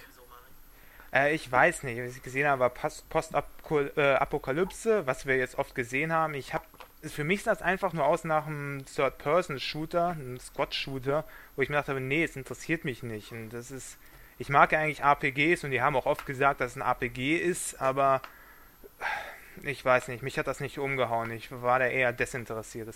Mhm. Ja, nee, Punkt kann ich, kann ich, kann ich nachvollziehen. Also, es ist halt nicht wirklich so komplett neu, ne? Also, Nee, abgesehen von ja. der Grafik. Ja, Tim, hast du was dazu zu sagen, oder? Ja, äh, ich weiß halt nicht, also man, man wusste gar nicht so genau, ob, ob das, was gezeigt wurde, ob das quasi ähm, NPCs waren, aber es war wohl doch eher so, dass es vielleicht sogar ähm, äh, halt echte Mitspieler waren. Und ja, was ich halt interessant fände, wäre, wenn da so ein Daisy-Element reinkommt, dass man gar nicht jedem Mitspieler trauen kann, sondern dass da quasi auch ein gewisses Misstrauens, Paranoia-Element reinkommt und man dadurch halt erstmal vielleicht auch dem Mitspieler gegenüber ein bisschen skeptisch sein muss, ob der nicht einem an den Kragen will. Also dann könnte es vielleicht noch was bieten. Ansonsten sah es bisher, ich meine, natürlich sieht es optisch halt wirklich gut aus, aber es hat mich jetzt auch vom Gameplay her fand ich jetzt auch eher ja Third-Person-Standard äh, jetzt nicht schlecht, aber es hat mich jetzt auch so, da waren für mich andere Titel irgendwo doch auch äh, ansprechender. Mhm. Aber auf jeden Fall äh, auch eine interessante Richtung. Also ich bin eh. Ubisoft ist für mich, also so aktuell, die, die trauen sich halt wirklich sowas wie Watch Dogs und The Division im, im großen Sektor oder auch The Crew, dieses, ähm, dieses Multiplayer-Rennspiel, äh, was, was auch ganz interessant aussah. Aber auch dann halt im Kleinen solche Sachen wie halt jetzt das ähm, Blood Dragon oder das ähm, Call of Juarez ähm, The Gunslinger mit, mit interessanter äh, Erzählmechanik. Also Ubisoft ist da wirklich auf einem guten, guten Weg. Ähm, EA kommt hoffentlich jetzt, also scheint, als kämen sie so langsam wieder dahin. Die Konstante zwischen den Spielen, also mindestens noch jetzt hier Watch Dogs und The Division und The Crew, ist ja auch irgendwo, dass man eine offene Welt hat, ne? Ja, genau. Das genau, finde ich halt interessant. so also jetzt nicht nur ähm, basierend darauf, dass ich es halt, dass ich halt gern so, solche Spiele spiele, sondern dass man halt immer mehr solcher Spiele auch einfach sieht, da halt die Mhm. Technik das langsam zulässt, dass die Welten dann halt nicht irgendwie nur klein sind, sondern halt wirklich auch groß und halt realistisch. Das finde ich ziemlich gut. Mhm. Ja, Nicht ich, eine ich weiß positive nicht unbedingt. o- Ja, ich weiß nicht unbedingt, ob man sich da bei jedem Spiel einen Gefallen tut. Also äh, bei Dragon Age beispielsweise weiß ich noch nicht ganz, ob das passen wird. Das, das hatte bisher halt eher, also schon durchaus große Areale, die halt aber in sich quasi beschränkt waren. Und ähm, auch ein Titel, der noch auf deiner Liste steht, da hieß es ja auch bereits, das sei Open World, äh, Mhm. wo man auch nicht weiß, ob das unbedingt zum Gameplay passt. Also es, es muss halt einfach passen. Man, man kann genauso wenig wie man Multiplayer jedem Spiel aufzwingen kann, kann man Open World jedem Spiel aufzwingen. Ja. Ich habe auch nichts gegen eine kleine Welt, wenn die in sich geschlossen und stimmig ist. Okay. Braucht gar keine Open Eine kleine. Welt. Eine kleine Welt wird man auch in deinem äh, Highlight Nummer 1 finden. Zumindest Ja, was für ein paar gleich- Minuten. Genau, was gleichzeitig auch Mareks Nummer 3 ist, die wir eben, äh, wer gut zugehört hat, hat es ja schon mitbekommen. Das ist natürlich das neue Smash Bros. bzw. Super Smash Bros., ähm, was parallel für 3DS und Wii U entwickelt wird. Es wird leider kein Crossplay geben, was anfangs, es wurde ja, glaube ich, letztes Jahr schon angekündigt auf der E3. Und da hieß es dann so insgeheim noch, ja, es könne eventuell Crossplay geben wird offenbar leider nicht möglich sein, weil beide Spiele ja quasi von Grund auf jeweils unterschiedlich entwickelt werden. Und ja, es hat mich alleine schon mit den neuen äh, Figuren halt. Wir hatten uns ja eben schon über den Creepy Villager ähm, sehr beömmelt, was halt einfach das Meme der E3 ist. Ich meine, die E3 ist immer gut für Memes, also ob es Giant Enemy Crab oder My Body is Ready ist. Also da gibt es immer welche, aber auch. Ja, jetzt haben wir halt den Creepy Villager, der halt mit seinem eingefrorenen Lächeln äh, kämpft und dabei halt wie so ein ja, wie so ein regelrechter Soziopath aussieht. Also finden offenbar jedenfalls einige. Äh, aber finde ich jetzt gar nicht, aber ich finde es auf jeden Fall äh, toll, dass Animal Crossing, der jetzt auch mit, mit einem Kämpfer vertreten ist, ob es jetzt unbedingt der, der Villager sein musste, der jetzt ein, eher ein Avatar ist. Also ich weiß, dass äh, ich habe mich, wie gesagt, schon mit meinem Kollegen äh, Maurice drüber unterhalten, der hat beispielsweise gesagt, er würde ja lieber dem Tom Nook mal so richtig eine reinprügeln. Ja, ich glaube, das wollen wir alle mal. Ja, genau. Ähm, aber auf jeden Fall denke ich doch eine äh, gute, gute Ankündigung. Die zweite Ankündigung, da sind, äh, da gab es, glaube ich, den Fangasmus für viele, weil das eine Figur ist, die sich schon sehr viele, sehr lange für die Franchise wünschen. Das war der gute Mega Man. Da gibt es auch schon einen tollen Comic, das quasi äh, Nintendo ihn jetzt äh, bei sich aufgenommen hat, weil Capcom äh, ihn auf die Straße geschmissen hat. Und ja, da haben sie sich wohl auch an, an der Gestaltung ähm, aus dem NES-Original orientiert. Und ich finde, dass sie es halt wirklich geschafft haben, Mega Man in diesem Stil in 3D umzusetzen, ohne, ohne ihn irgendwie zu verfremden und auch, dass, dass er sehr viel halt mit Projektilen arbeitet, auch die ganzen ähm, Fähigkeiten verschiedener Robotergegner hat, also von Metal Man beispielsweise diese Kreissäge oder von, ich glaube, Woodman, dieses Die Leaf Shield, also die Blättershield. Das sind alles Genau. vor allem Attacken aus dem Teil, der immer noch ans äh, Bester geht, nämlich Mega Man 2. Da waren alle Genau. begeistert. Man hat die Musik gehört, das Mega Man 2 t- äh, Ja, Title Theme, wo alle genau, sofort wussten, ja, er ist es, der blaue Bomber, der beste Teil. Er bekommt die Waffen, die wir von ihm sehen wollen. Das war es hat einfach alle weggeblasen. Man hat geahnt, dass es wahrscheinlich Mega Man wird. Viele haben darauf hin, äh, äh, so Hinweise gegeben, dass er es sein wird, aber man, man nichts geweiht hinaus, weiß man nicht. Dann war alles nur Gerüchte und am Ende kommt es dann heraus, es ist Mega Man. Mega Man taucht auf in Smash Bros. und der gehört da einfach hin irgendwie. Genau. Mhm. Mega Man Charaktere sind in äh, jedem Ma äh, Capcom Versus Spiel.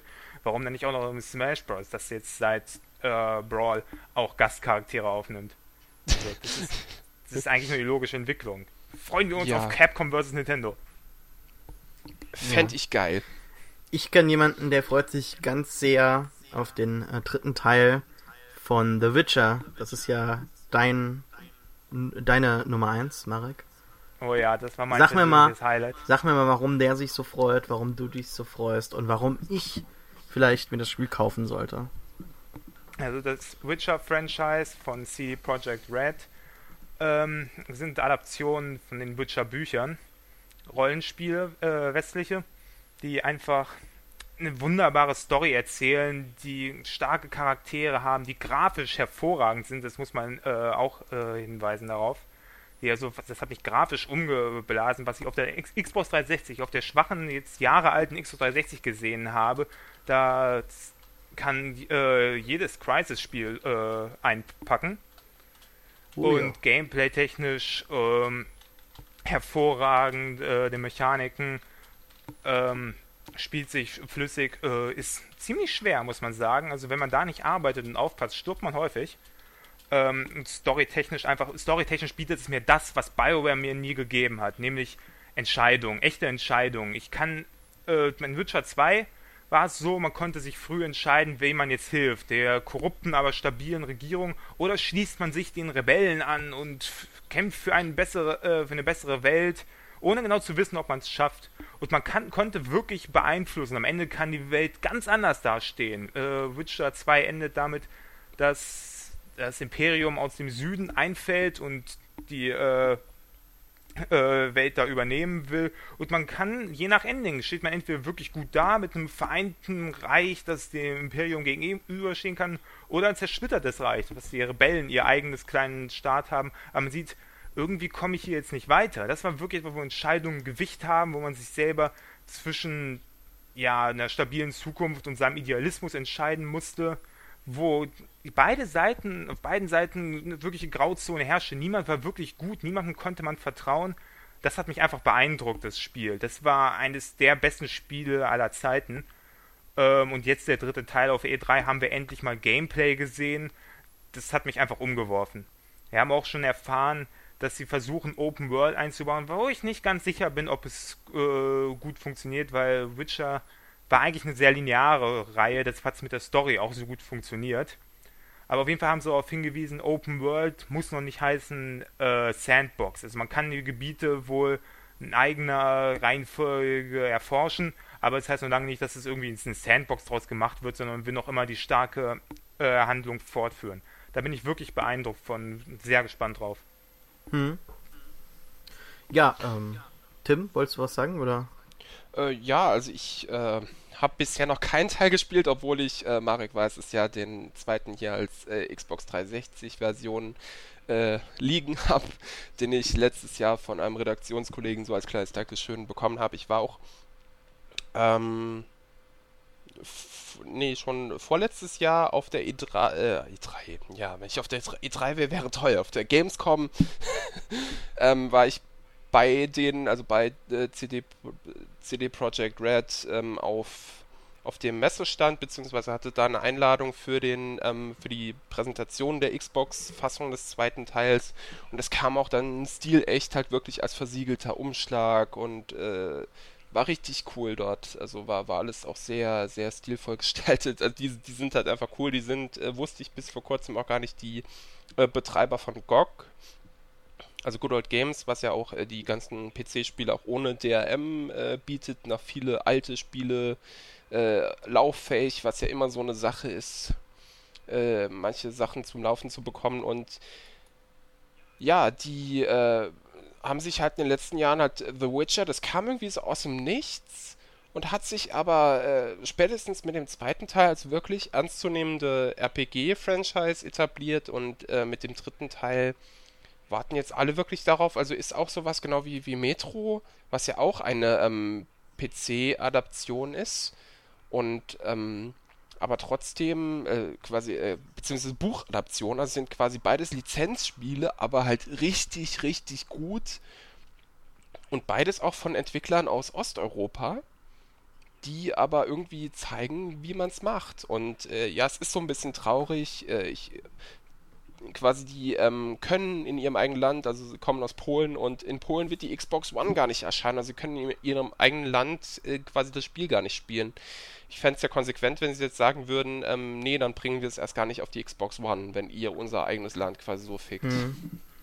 Ja, es würde eigentlich auch zu CD Projekt passen, weil die wirklich, Genau. das sind wirklich kundennahe Entwickler, die sich für den Gamer interessieren, nicht für irgendwelche Publisher-Interessen. Sie haben mehrfach darauf hingewiesen, dass die DRM-Maßnahmen für ja, für falsch halten. Deshalb erscheinen deren Spiele auch ohne Kopierschutz. Also Witcher äh, Teile sind alle ohne Kopierschutz erschienen. Wenn man es auf Steam kauft, kann man da äh, mit äh, sich gratis die GOG-Variante holen, die äh, DRM-freie.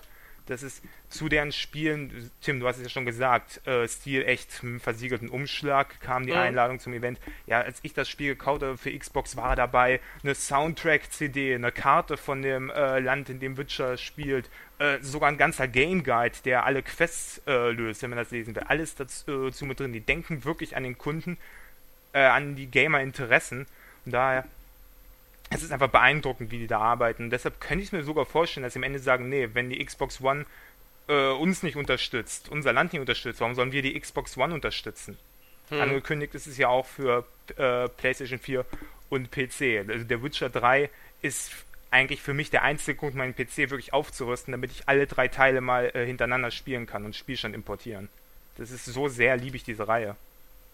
Ja, Ja, also die, die scheinen halt wirklich äh, nicht einfach so, also die, die, man hat einfach das Gefühl, die sind halt quasi mit Liebe dabei, äh, egal was sie machen. Also ähnlich wie wir es eben schon für Nintendo gesagt haben. Und das ist auch so ein Sympathieträger, weil die dann halt auch wirklich sagen, ja, unsere Spiele kommen auch ohne, ohne DRM, beziehungsweise ohne, ja, ohne Kopierschutz vielleicht nicht, aber halt ohne dieses äh, ja, schwachsinnig, also DRM, Digital Rights Management, ähm, was halt äh, oft in Gängelungen der Kunden ausartet und äh, die sagen quasi, ja, wir haben Respekt vor unseren Kunden und äh, bieten denen gern, denen gern äh, auch noch einen Mehrwert, wenn sie halt das Spiel kaufen. Also auch bei GOG, was man da, wenn man die Spiele kauft, da bekommt man eigentlich auch immer den Soundtrack dazu. Alleine dafür lohnt es sich manchmal ja schon.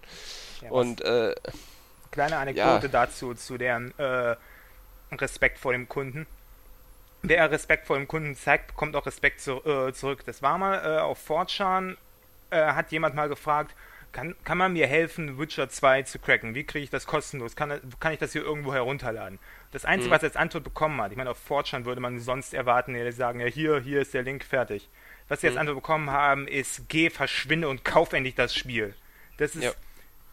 The Witcher kommt ohne DRM aus, ohne irgendwelche Maßnahmen, die dir den äh, Computer zerschreddern. Und was zurückkommt, sind äh, Fans, die das verteidigen, die dann sagen, dafür muss, kann man dann auch Geld ausgeben. Das sind Leute, die uns respektieren, also müssen wir Hm. die auch respektieren. hm. ja. die Gerechtigkeitsfanatiker von 4chan. Ähm, Ja. ja, Platz 1 bei mir, Mirror's Edge.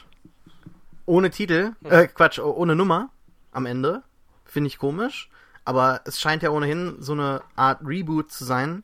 Mirror's Edge ist ja nicht wirklich als Fehlschlag in die Spielegeschichte eingegangen, aber hat ja doch dann doch nicht die Erwartungen von EA äh, erfüllt. Also glaube ich finanziell war es jetzt kein Fehlschlag, aber halt auch kein wirklich. Ja?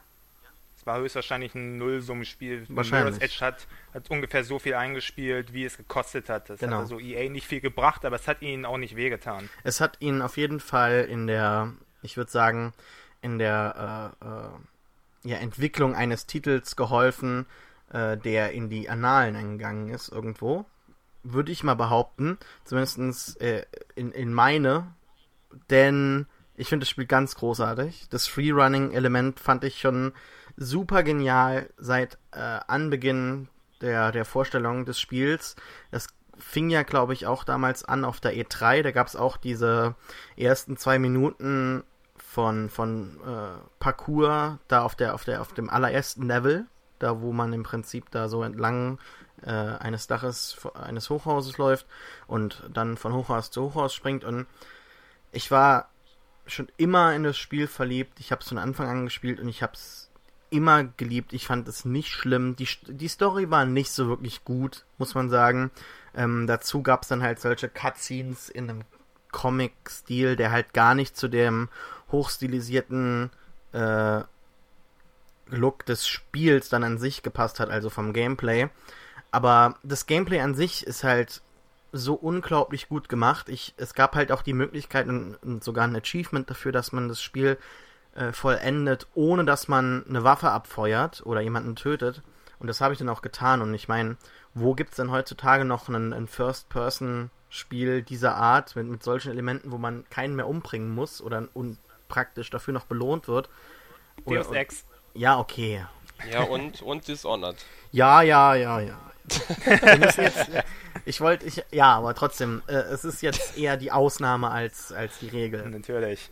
So, und, und überhaupt, ähm, ja, Faith, die Hauptdarstellerin, ist eigentlich interessant gewesen, aber man hat nie so wirklich viel von ihr erfahren. Also sie ist irgendwo eine Waisin, weil ihre Eltern gestorben sind, nachdem halt, oder, oder während dieser Revolution, nachdem es halt diese ultra äh, überwachungsmäßige Regierung äh, äh, installiert worden und seitdem ist sie halt so diese Runnerin, äh, was, was erzähle ich denn da? Also sie liefert Pakete und äh, das, das, ich weiß nicht, ich kann mir das vorstellen, dass das in einem Open-World-Szenario funktioniert. Die Grafik sieht unglaublich gut aus in diesem kurzen Video. Äh, ich kann mir auch vorstellen, dass das definitiv dann Live-Grafik war, also nicht irgendwie was äh, gemachtes für die E3 selbst. Ähm, das, das, es sieht einfach gut aus. Es ist genau das, was ich schon immer wollte. Und Open World wäre wär einfach noch so eine zusätzliche Note. Ich, ich sehe da eigentlich gar nichts Negatives dran. Die Stadt, die war immer schon geil. Der Stil sieht, der passt einfach dazu. Und ich meine, äh, wenn man sich jetzt irgendwo an der Story von dem ersten Teil orientiert, oder zumindest von dem Setting, ich meine, äh, aktueller als momentan mit der NSA und so kann es natürlich nicht sein.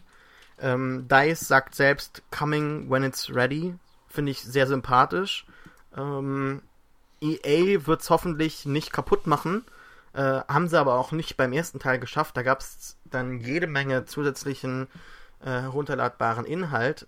Aber ja, ich weiß nicht, ich, ich sehe da einfach nichts Negatives dran. Es ist mein absolutes Highlight. Es wird, es war mein Highlight dieser Spielegeneration also der, der Konsolengeneration jetzt. Und es wird auch wahrscheinlich, wenn die es nicht in den Sand setzen, jetzt äh, der, der, das, das Highlight der, der kommenden Generation für mich sein.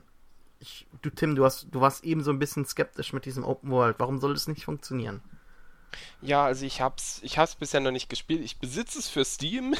ich hab's in irgendeinem Steam mal erworben, wie das so ist. Ich meine, ihr kennt das ja, Marek ist da ja neuerdings auch ja, ja. In, in, in diesem äh, Wahnsinn gefangen. Ich bin ja glücklicherweise froh, dass ich mich da inzwischen ein bisschen zurückhalten kann, wobei ich dann auch mal auf Gamer, äh, Gamers geht oder GOG angefixt bin und auch da mal was kaufe. Aber äh, ja, also soweit ich das weiß, waren die Level alle recht linear und unglaublich halt linear, ja.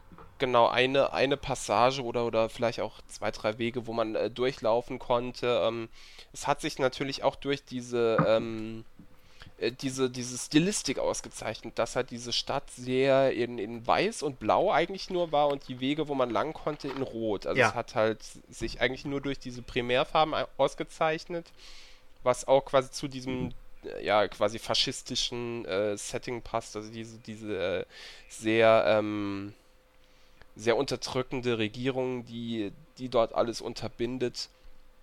Und auch das hat sich irgendwie in dieser, dieser kahlen, fast schon äh, klinischen, sterilen Atmosphäre ausgedrückt. Und ja, ich bin froh, also sie scheinen das ja beizubehalten, da bin ich auch froh, dass sie da nicht den, den Weg des Hyperrealismus gehen, sondern halt in dieser stilisierten Optik bleiben. Also natürlich wird es vielleicht auch, ähm, ja, es wird natürlich also optisch besser werden, vielleicht dann auch in, in äh, entsprechender Engine, was auch immer bei DICE da, da in Entwicklung ist. Also ob es dann auf Frostbite Engine oder was weiß ich äh, basieren wird, da hat man halt bisher noch gar nichts erfahren. Aber ähm, ich hoffe halt, wie gesagt, dass sie halt diese, diese ähm, bewusste Farbpalette beibehalten. Mhm durch die sich das Spiel halt äh, so. Sah man ja jetzt schon im Gameplay, also da genau. bleibt man sich, denke denk ich, treu.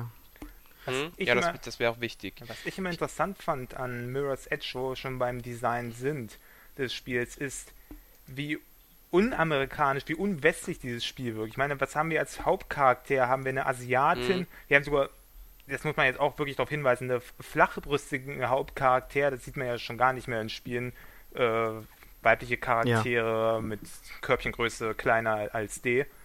Ähm, wir haben äh, ja First-Person-Gameplay, das eben nicht auf Shooting ausgelegt ist, was man auch äh, vor allem im Westen äh, sehr selten sieht.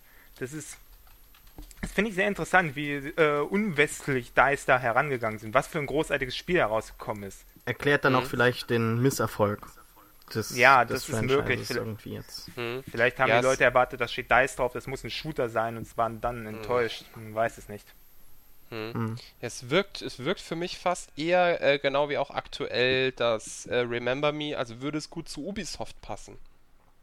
Also es wäre für mich, also wenn, wenn ähm, Mirror's Edge und Remember Me ähm, bei Ubisoft wären, wäre das für mich zusammen mit, mit Beyond Good and Evil quasi ein Triumvirat der Spiele mit starken weiblichen äh, Protagonisten.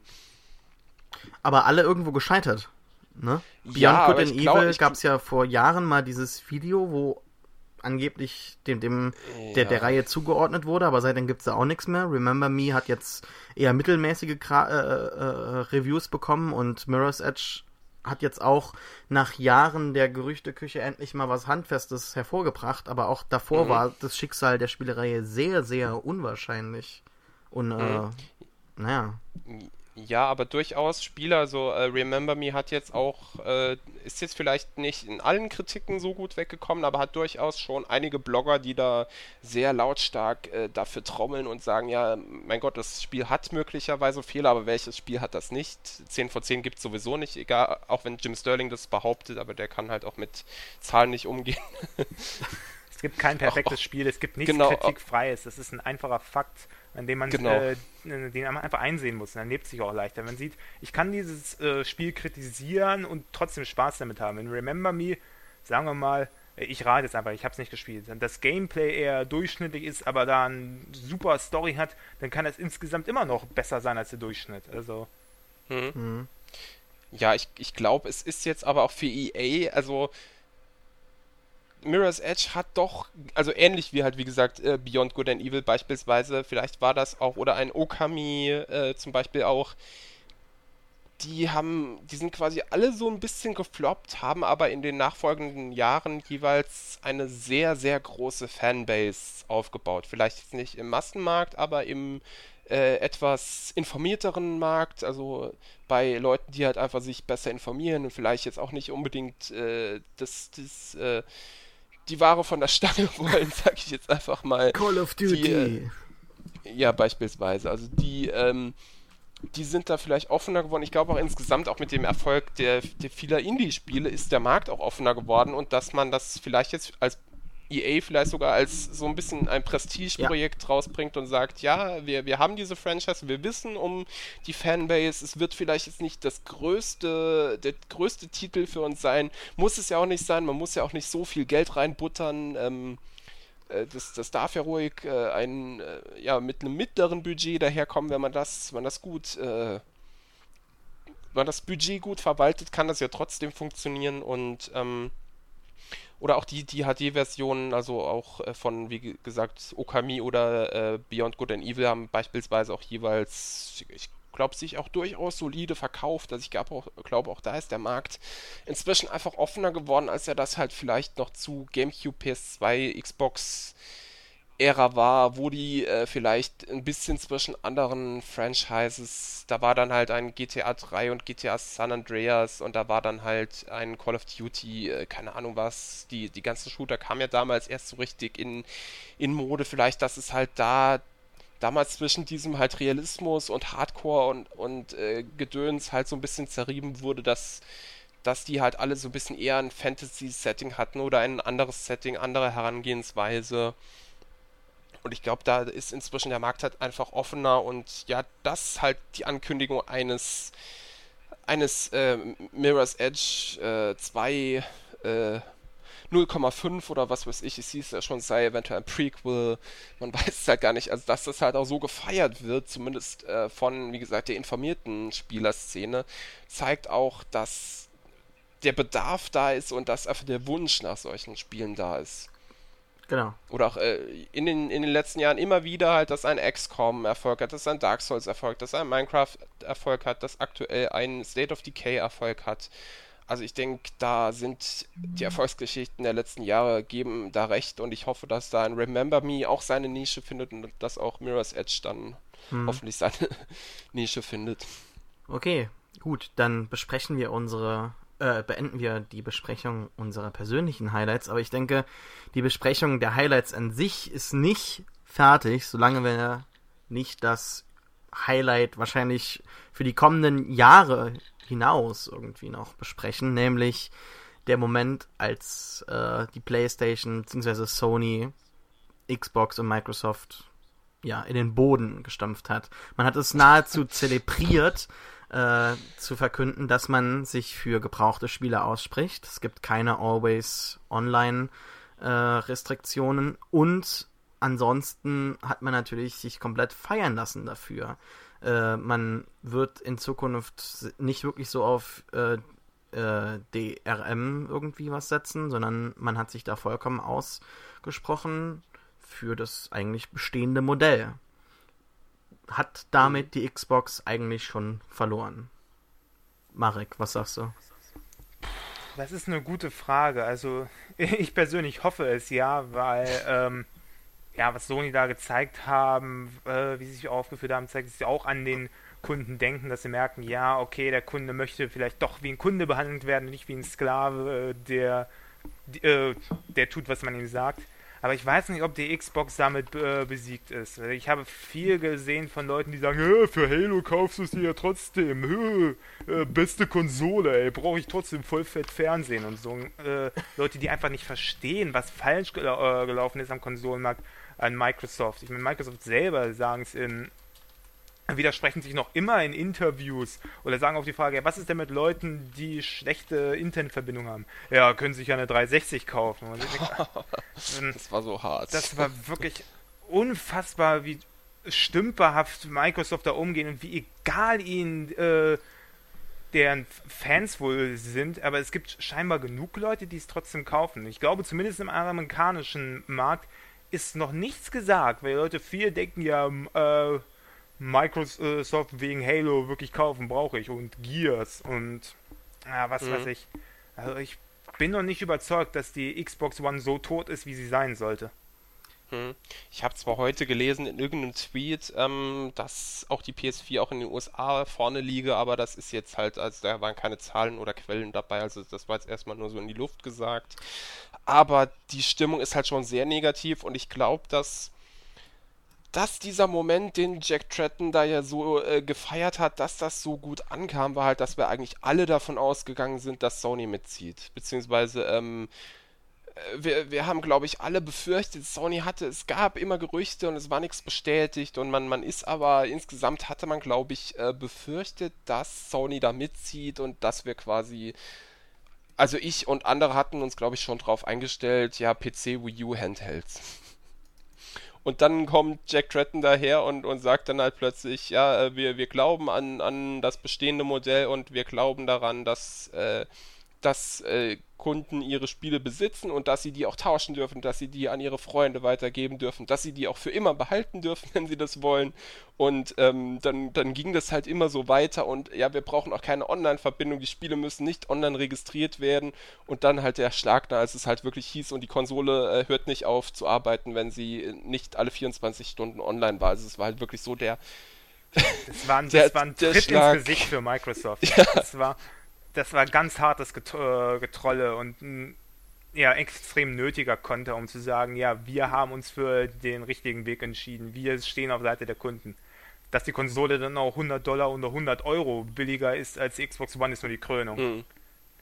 Ja, es kam halt wirklich alles zusammen, dass, dass sie dann auch noch mit Bungie, einem ehemaligen, äh, beziehungsweise ja doch ehemaligen Microsoft-Entwickler geschlossen haben, äh, nach, nachdem sie schon äh, mehrere Indie-Entwickler beispielsweise, also den Jonathan Blow äh, oder die Supergiant Games, die jeweils mit Braid und mit ähm, Bastion halt jeweils im, im X, Xbox Live Arcade Store ihre Erfolge gefeiert haben, darüber berühmt geworden sind. Und jetzt sind beide Spiele sind äh, auf jeweilig, also auf den beiden Sony-Veranstaltungen jetzt angekündigt worden und ähm, also jemand, der wie ich halt im Indie-Sektor sehr bewandert ist, also für den waren das, also Transistor, das, das war, als es angekündigt wurde, ohne Plattform, hat man gedacht, ja, kommt vielleicht für PC und so.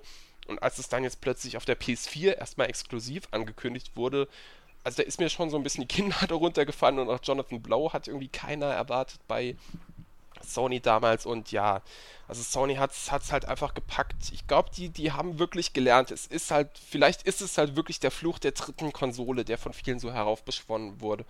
Den hat Nintendo hat den schon mitgemacht, äh, indem sie gesagt haben, ja, wir halten an, an den Cartridges fest, haben dadurch Square Enix verloren. Square Enix hat für Sony eines der äh, gefeiertsten Spiele aller Zeiten, Final Fantasy VII, entwickelt. Äh, das hätte auf N64 stattfinden können, wenn die nicht so arrogant gewesen wären, gesagt hätten, ja, wir halten irgendwie an den Cartridges fest und äh, hatten Square Enix zuvor schon äh, auf, auf auf dem SNES e beispielsweise dazu genötigt, dass sie Final Fantasy VI runterkürzen, was vielleicht dann noch besser geworden wäre, als es ohnehin schon ist. Also auch die und äh, Sony dann natürlich äh, auf, die, äh, auf mit der PS3, ja, wir machen eine Architektur, die keiner versteht, haben zwar quasi äh, bessere Hardware als Microsoft, aber es kommt keiner damit klar.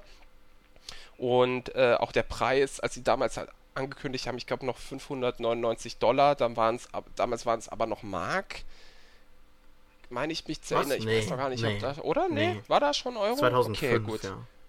Okay, nee, gut, da waren, da waren schon Euro. Ich war, wusste jetzt gar nicht, wie lange. Die, die, die Konsolengeneration geht schon so lange. Man, man ist sich gar nicht mehr bewusst. Wir dürfen auch gespannt sein, wie, wie die neue halt geht. Und ja, äh, Sony hat ja auch noch dieses tolle Trolling-Video da noch eingestellt, wie man Spiele tauscht, äh, was dann halt wirklich, äh, was dann also wenn das davor halt nicht schon der allerletzte, also der letzte Schlag war, dann war das halt der allerletzte. Und ja, es ist, es ist eigentlich schade, dass wir Sony quasi für eine Selbstverständlichkeit feiern, aber äh, trotzdem ist es halt toll, dass sie halt wirklich sagen, wir, wir, machen diesen ganzen Scheiß nicht mit und ich hoffe, es war auch in Richtung EA Activision jetzt ein Signal, dass äh, Sony gefeiert wird und dass Microsoft halt äh, am Boden liegt und sehr viele bisherige Xboxler ähm, sich massiv von Microsoft abwenden und sagen, nee, äh, sorry, wir würden ja vielleicht gerne mit dem Master Chief und den Gears spielen, aber nicht zu diesen Konditionen. Ich könnte mir vorstellen, dass das... Ah, sorry, okay. red. Nee, red noch. Ja, äh, Tim gerade gesagt hat, wegen die Arroganz, die dahinter steht. Das ist auch so eine Sache, was mir aufgefallen ist. Es ist nicht der Third Console Curse. Es ist kein Fluch. Es ist die Drittkonsolen-Arroganz, die dahinter steckt. Das sieht man mir ist wirklich aufgefallen, dass es bei äh, fast allen so liegt. Äh, SNES e und was war das Konkurrenzprodukt? Ich wollte Saturn sagen, nein. Ähm, äh, Mega Drive. Mega Drive, ja. Äh, liefen für beide Seiten na, äh, ziemlich gut. Vor allem für Nintendo. Das SNES e war er hat den Geld eingespielt ohne Ende. Und wir gedacht haben, oh, wir können jetzt machen, was wir wollen. Der N64 kam und hat gezeigt, nee, funktioniert nicht. Sony hat die PS2 eingespielt, so viel, war er König deren Generation mit den meisten Exclusives, mit den besten Exclusives. Wenn man jetzt mal so von Sachen aus absieht wie Mario Sunshine oder Metroid Prime, hatte die PS2 einfach die besten Titel. Haben danach gedacht, wir können jetzt machen, was wir wollen. Haben überteuertes Produkt auf den Markt geworfen, das ihnen nicht allzu viel eingespielt hat, dass sie viel zu lang äh, keinen Gewinn gemacht hat. Hm ähm, Microsoft haben, äh, sind eingestiegen mit der Xbox, die sich relativ gut verkauft hat und die Xbox 360, die sich wirklich gut verkauft hat, wo sie gedacht haben, wir können jetzt machen, was wir wollen. Äh, schon wieder dieselbe Nummer und äh, dafür höchstwahrscheinlich auf die Fresse bekommen. Das ist, das ist sehr interessant zu sehen. Das Konsolenmarkt immer so. Erste Konsole, die läuft, die läuft ganz gut. Die zweite Konsole läuft perfekt. Und die dritte Konsole werden sie überheblich und bekommen die Rechnung. Hm. Das, interessantes Muster. Ich denke, ich sehe das sogar bei Nintendo zweimal. Nach, der, äh, nach dem N64, ich sage jetzt mal Flop, der war kein Flop, aber auf jeden Fall eine Enttäuschung aus Nintendos Sicht, kam der GameCube, der sich wieder besser verkauft hat. Es kam die Wii, die alles, äh, die abgeräumt hat wie sonst was. Und jetzt kommt die Wii U, wo man wieder wartet auf die großen Titel, wo man nicht weiß, soll ich die kaufen, brauche ich die schon? Und Nintendo wieder merken, äh, irgendwas haben wir falsch gemacht. Mhm. Das ist sehr interessantes Muster, das man da sehen kann, wenn man nach Mustern sucht natürlich. Ja. Wenn man sucht, findet ja, man immer. Also ich könnte mir eigentlich vorstellen, dass es jetzt, also dass dieses ganze Geschrei gar nicht so lang anhält, ehrlich gesagt. Gerade weil der amerikanische Markt so riesig ist und ich glaube, dass ich eine relativ große Mehrheit dafür gar nicht so sehr interessiert, dass momentan es eine sehr kleine mhm. interessierte Community gibt, die sehr laut ist und sich sehr stark dagegen ausspricht, aber es genauso wird wie bei sonstigen äh, Sachen sonst, wie zum Beispiel den Star Wars Blu-rays. Da war der Aufschrei auch riesengroß und dann kommen die Blu-rays raus und brechen jegliche Verkaufszahlenrekorde und das, das wird wahrscheinlich leider wieder genauso sein. Vielleicht, vielleicht wird es tatsächlich mal irgendwie eine Änderung geben, aber irgendwo bin ich dann doch zu äh, realistisch und zu nüchtern. Und ich glaube einfach, dass sich viele Leute einfach nicht genügend Gedanken drüber machen werden. Ach, dann habe ich halt eine Kamera in meinem Wohnzimmer, obwohl die Firma 2008 ein Geheimabkommen mit der NSA irgendwie abgeschlossen hat. Ich meine, äh, es gibt ja da schon jegliche Verschwörungstheorien seit ein paar Wochen jetzt, dass irgendwie Micro, dass, dass die US-Regierung Microsoft dazu beordert hat, eine Konsole mit einer Kamera herzustellen und so. Das ist ein schon Schelm, irgendwie. Einen Zusammenhang sieht. Ja, es ist irgendwie schon relativ lustig momentan, sich in Reddit, in, in Gaming irgendwie da so aufzuhalten und da zu sehen, was die Leute alle so denken. Aber ich denke halt, irgendwo ist das am Ende eine relativ kleine Community. Die machen Konsolen für die große Masse, für die zwölfjährigen Kinder, die an Weihnachten Weihnachten das Ding unter dem Weihnachtsbaum haben und am Ende werden die Call of Duty spielen, die werden überglücklich sein und das sind die Leute, die irgendwie Geld reinbringen. Aber ich finde es dann trotzdem irgendwo interessant, dass Sony man weiß es ja nicht, ob die es wirklich geplant hatten oder sich einfach nur diesem massiven Druck nach der Xbox-Ankündigung irgendwie angepasst haben. Aber ich finde es dann doch irgendwie gut, dass Sony gesagt hat, ja, wir hören euch, und ähm, wir stellen das nicht nur so vor und sagen, dass das so ist, sondern wir richtig, wir, wir zelebrieren das richtig. Und natürlich mit diesem mhm. Video, wo ähm, der eine Typ dem anderen ein Spiel in die Hand drückt und sagt, so, so teilt man Spiele bei uns. Das ist schon und, und bei Microsoft ist es natürlich ganz kompliziert. Also man muss irgendwie eine, eine Gebühr bezahlen, wenn man ein gebrauchtes Spiel hat und man, kann's, man kann das Spiel dann nur auf so und so viel äh, Accounts irgendwie registrieren lassen. Und dann habe ich heute noch mal was gesehen, dass im Prinzip jemand gefragt hat beim Xbox Support auf Twitter, ja, wie ist das denn, wenn ich äh, Spiele registriert habe auf meinen Account und meinen Account gebannt bekommen habe? Äh, ja, sind meine Spiele dann weg? Da sagt der Typ, ja, das ist dann so. Und dann äh, geht das Ding natürlich viral und dann danach ist halt ganz kurz Damage Control. Ja, nee, nee, das war nur bei der 360 oder wie auch immer dann. Also ja. dann ist das schon, man kann es nicht mehr einfangen, das Gerücht und halt, naja, es ist eigentlich momentan, egal was aus der Richtung Xbox kommt, es ist nur schlecht.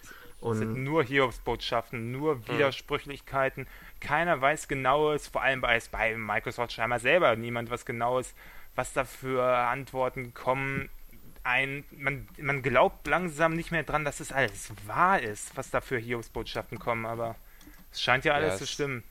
Es ist schon, äh, es ist schon ähm, ziemlich krass. Also es gab jetzt beispielsweise auch wirklich eine Publikation des US-Militärs, genau. die hat gesagt hat, ähm, es ist quasi eine Sünde gegen alle äh, unsere Streitkräfte, hier bisher also durchaus, das, äh, die Xbox kam ja durchaus beim Militär bisher gut an, die die gerne dann nochmal äh, mit nach Übersee geholt haben oder so, um ein bisschen zu zocken, wenn sie halt dann mal äh, in ihren Camps da halt äh, Freizeit hatten, die jetzt halt aber gerade mit diesem, äh, also ich glaube, was ihnen das Genick brechen könnte, wenn sie das wirklich beibehalten, ist halt diese 24 Stunden Online-Geschichte. Sollen, wonach, die, sollen die halt in ein Land halt, ein, äh, einfallen, wo es Internet gibt? Wo ist das Problem? Genau.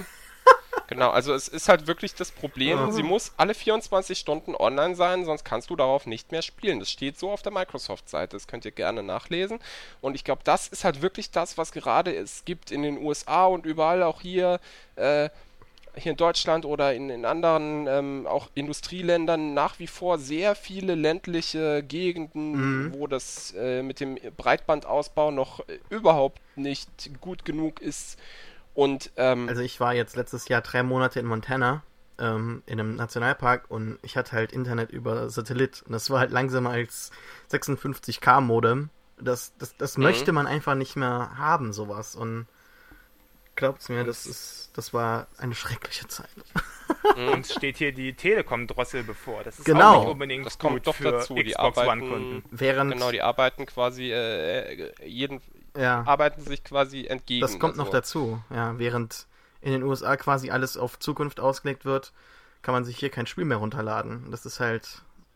Das ist, hm. ist alles nur noch schlecht, schlecht, schlecht. Aber ja.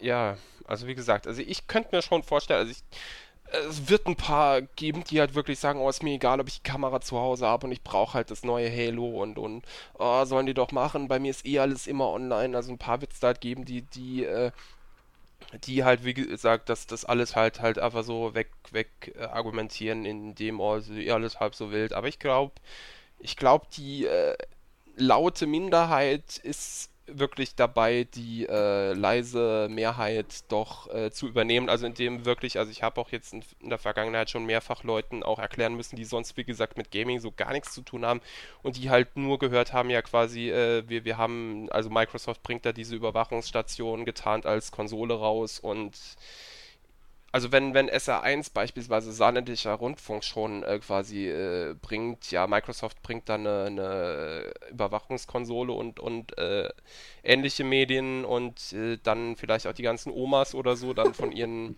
ja, wenn's, äh, Enkeln, wenn's die die Wunschzettel bekommen dann. und dann und dann halt sagen, äh, nee, nee, die Konsole kaufe ich dir nicht oder so, dann also ich glaube, Microsoft hat sich da, wie gesagt, ein ganz schönes Ei gelegt und es kommen ja täglich neue Sachen dazu. Dann, dann kündigen sie Killer Instinct und Dead Rising 3 an. Ja, die sind wahrscheinlich hierzulande gar nicht spielbar, weil sie indiziert werden. Ja, toll. Dann, dann haben wir irgendwie vier Exklusivtitel, von denen hierzulande nur zwei erscheinen. Yay. Aber ich muss wirklich mal sagen, Dead Rising 3 ist das einzige Spiel, das mich dazu bewegen könnte, eine Xbox zu haben. Das sieht schon verdammt so geil aus. Ich war Boah. so angefressen, als ich ja, Dead ich Rising auch. 3 gesehen habe. Dead Rising ist, eine Comedy, äh, ist ein Comedy-Game. Es ist lächerlich, es ist bunt. Man, Im oh. ersten Teil rennt man durch ein äh, Einkaufszentrum äh, äh, kann, kann, sich ein Tütü anziehen und damit die, äh, die und in äh, Kleidchen die Zombies verdreschen. Es ist ein Comedy-Spiel. Was machen die daraus? Ein grau-braun Call of Duty nachfolger. Die haben gesagt, wir wollen die Call of Duty-Kunden anlocken. Haben sie also das, alles haben in grau-braun. Ja, das hat, haben die Capcom-Leute explizit ja. gesagt. Wir wollen die Call of Duty-Kunden äh, ansprechen. Deshalb alles so in grau-braun und es war kein Humor äh, zu sehen im Gameplay-Trailer, sondern nur so epische Kills. Und ich meine, aber das ist nicht Dead Rising. Ja. Und Warum schaut, wie viele Franchise Zombies kaputt? ich überfahren kann, ne? Ja, das ist, wir haben zu Resident Evil 6 gesehen, Resident Evil 5 eigentlich auch. Das waren die schlechtesten Gears-Klone seit langem. Äh, Gears-Klone von Leuten, die Gears nicht verstanden haben. Statt einfach ein Resident Evil zu machen. Dann dieselbe Nummer jetzt mit Dead Rising, wo ich mir denke, ich möchte. Ich mag äh, Dead Rising-Reihe, ich möchte das eigentlich spielen, aber wenn ich äh, Teil 3 sehe, was so unfassbar grau-braun und langweilig und dröge ist, dann bin ich schon wieder raus das war größte Enttäuschung. Ich habe gedacht, Dead Rising ist doch das Franchise, wo man, man Kunden ziehen kann, aber mich nicht. Mhm. Ja gut, haben wir jetzt eigentlich lange und breit drüber gesprochen. Möchte noch irgendjemand was sagen oder können wir Schluss machen?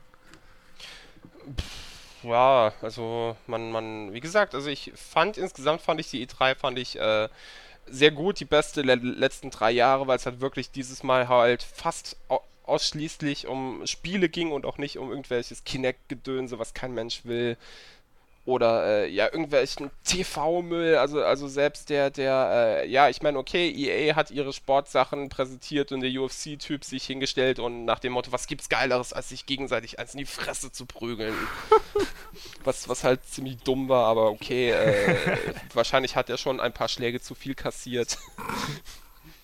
Äh, aber insgesamt war es halt wirklich eine tolle E3. Also ich denke auch, dass die Stimmung ist in der Gamerschaft, die ja durchaus gerne mal sehr kritisch ist. Also ich meine, äh, Marek und ich neigen da ja auch durchaus dazu, mal gerne ein bisschen abzuhaten. Aber äh, bis auf ja, Microsoft Selbstdemontage äh, liefert uns die E3 da aktuell eigentlich wenig Gründe, weil, wie gesagt, viele neue Franchises, auch EA scheint auf einem guten Weg zu sein, ja. den sie hoffentlich nicht mit irgendwelchem Free-to-Play-Gedönse oder so kaputt machen.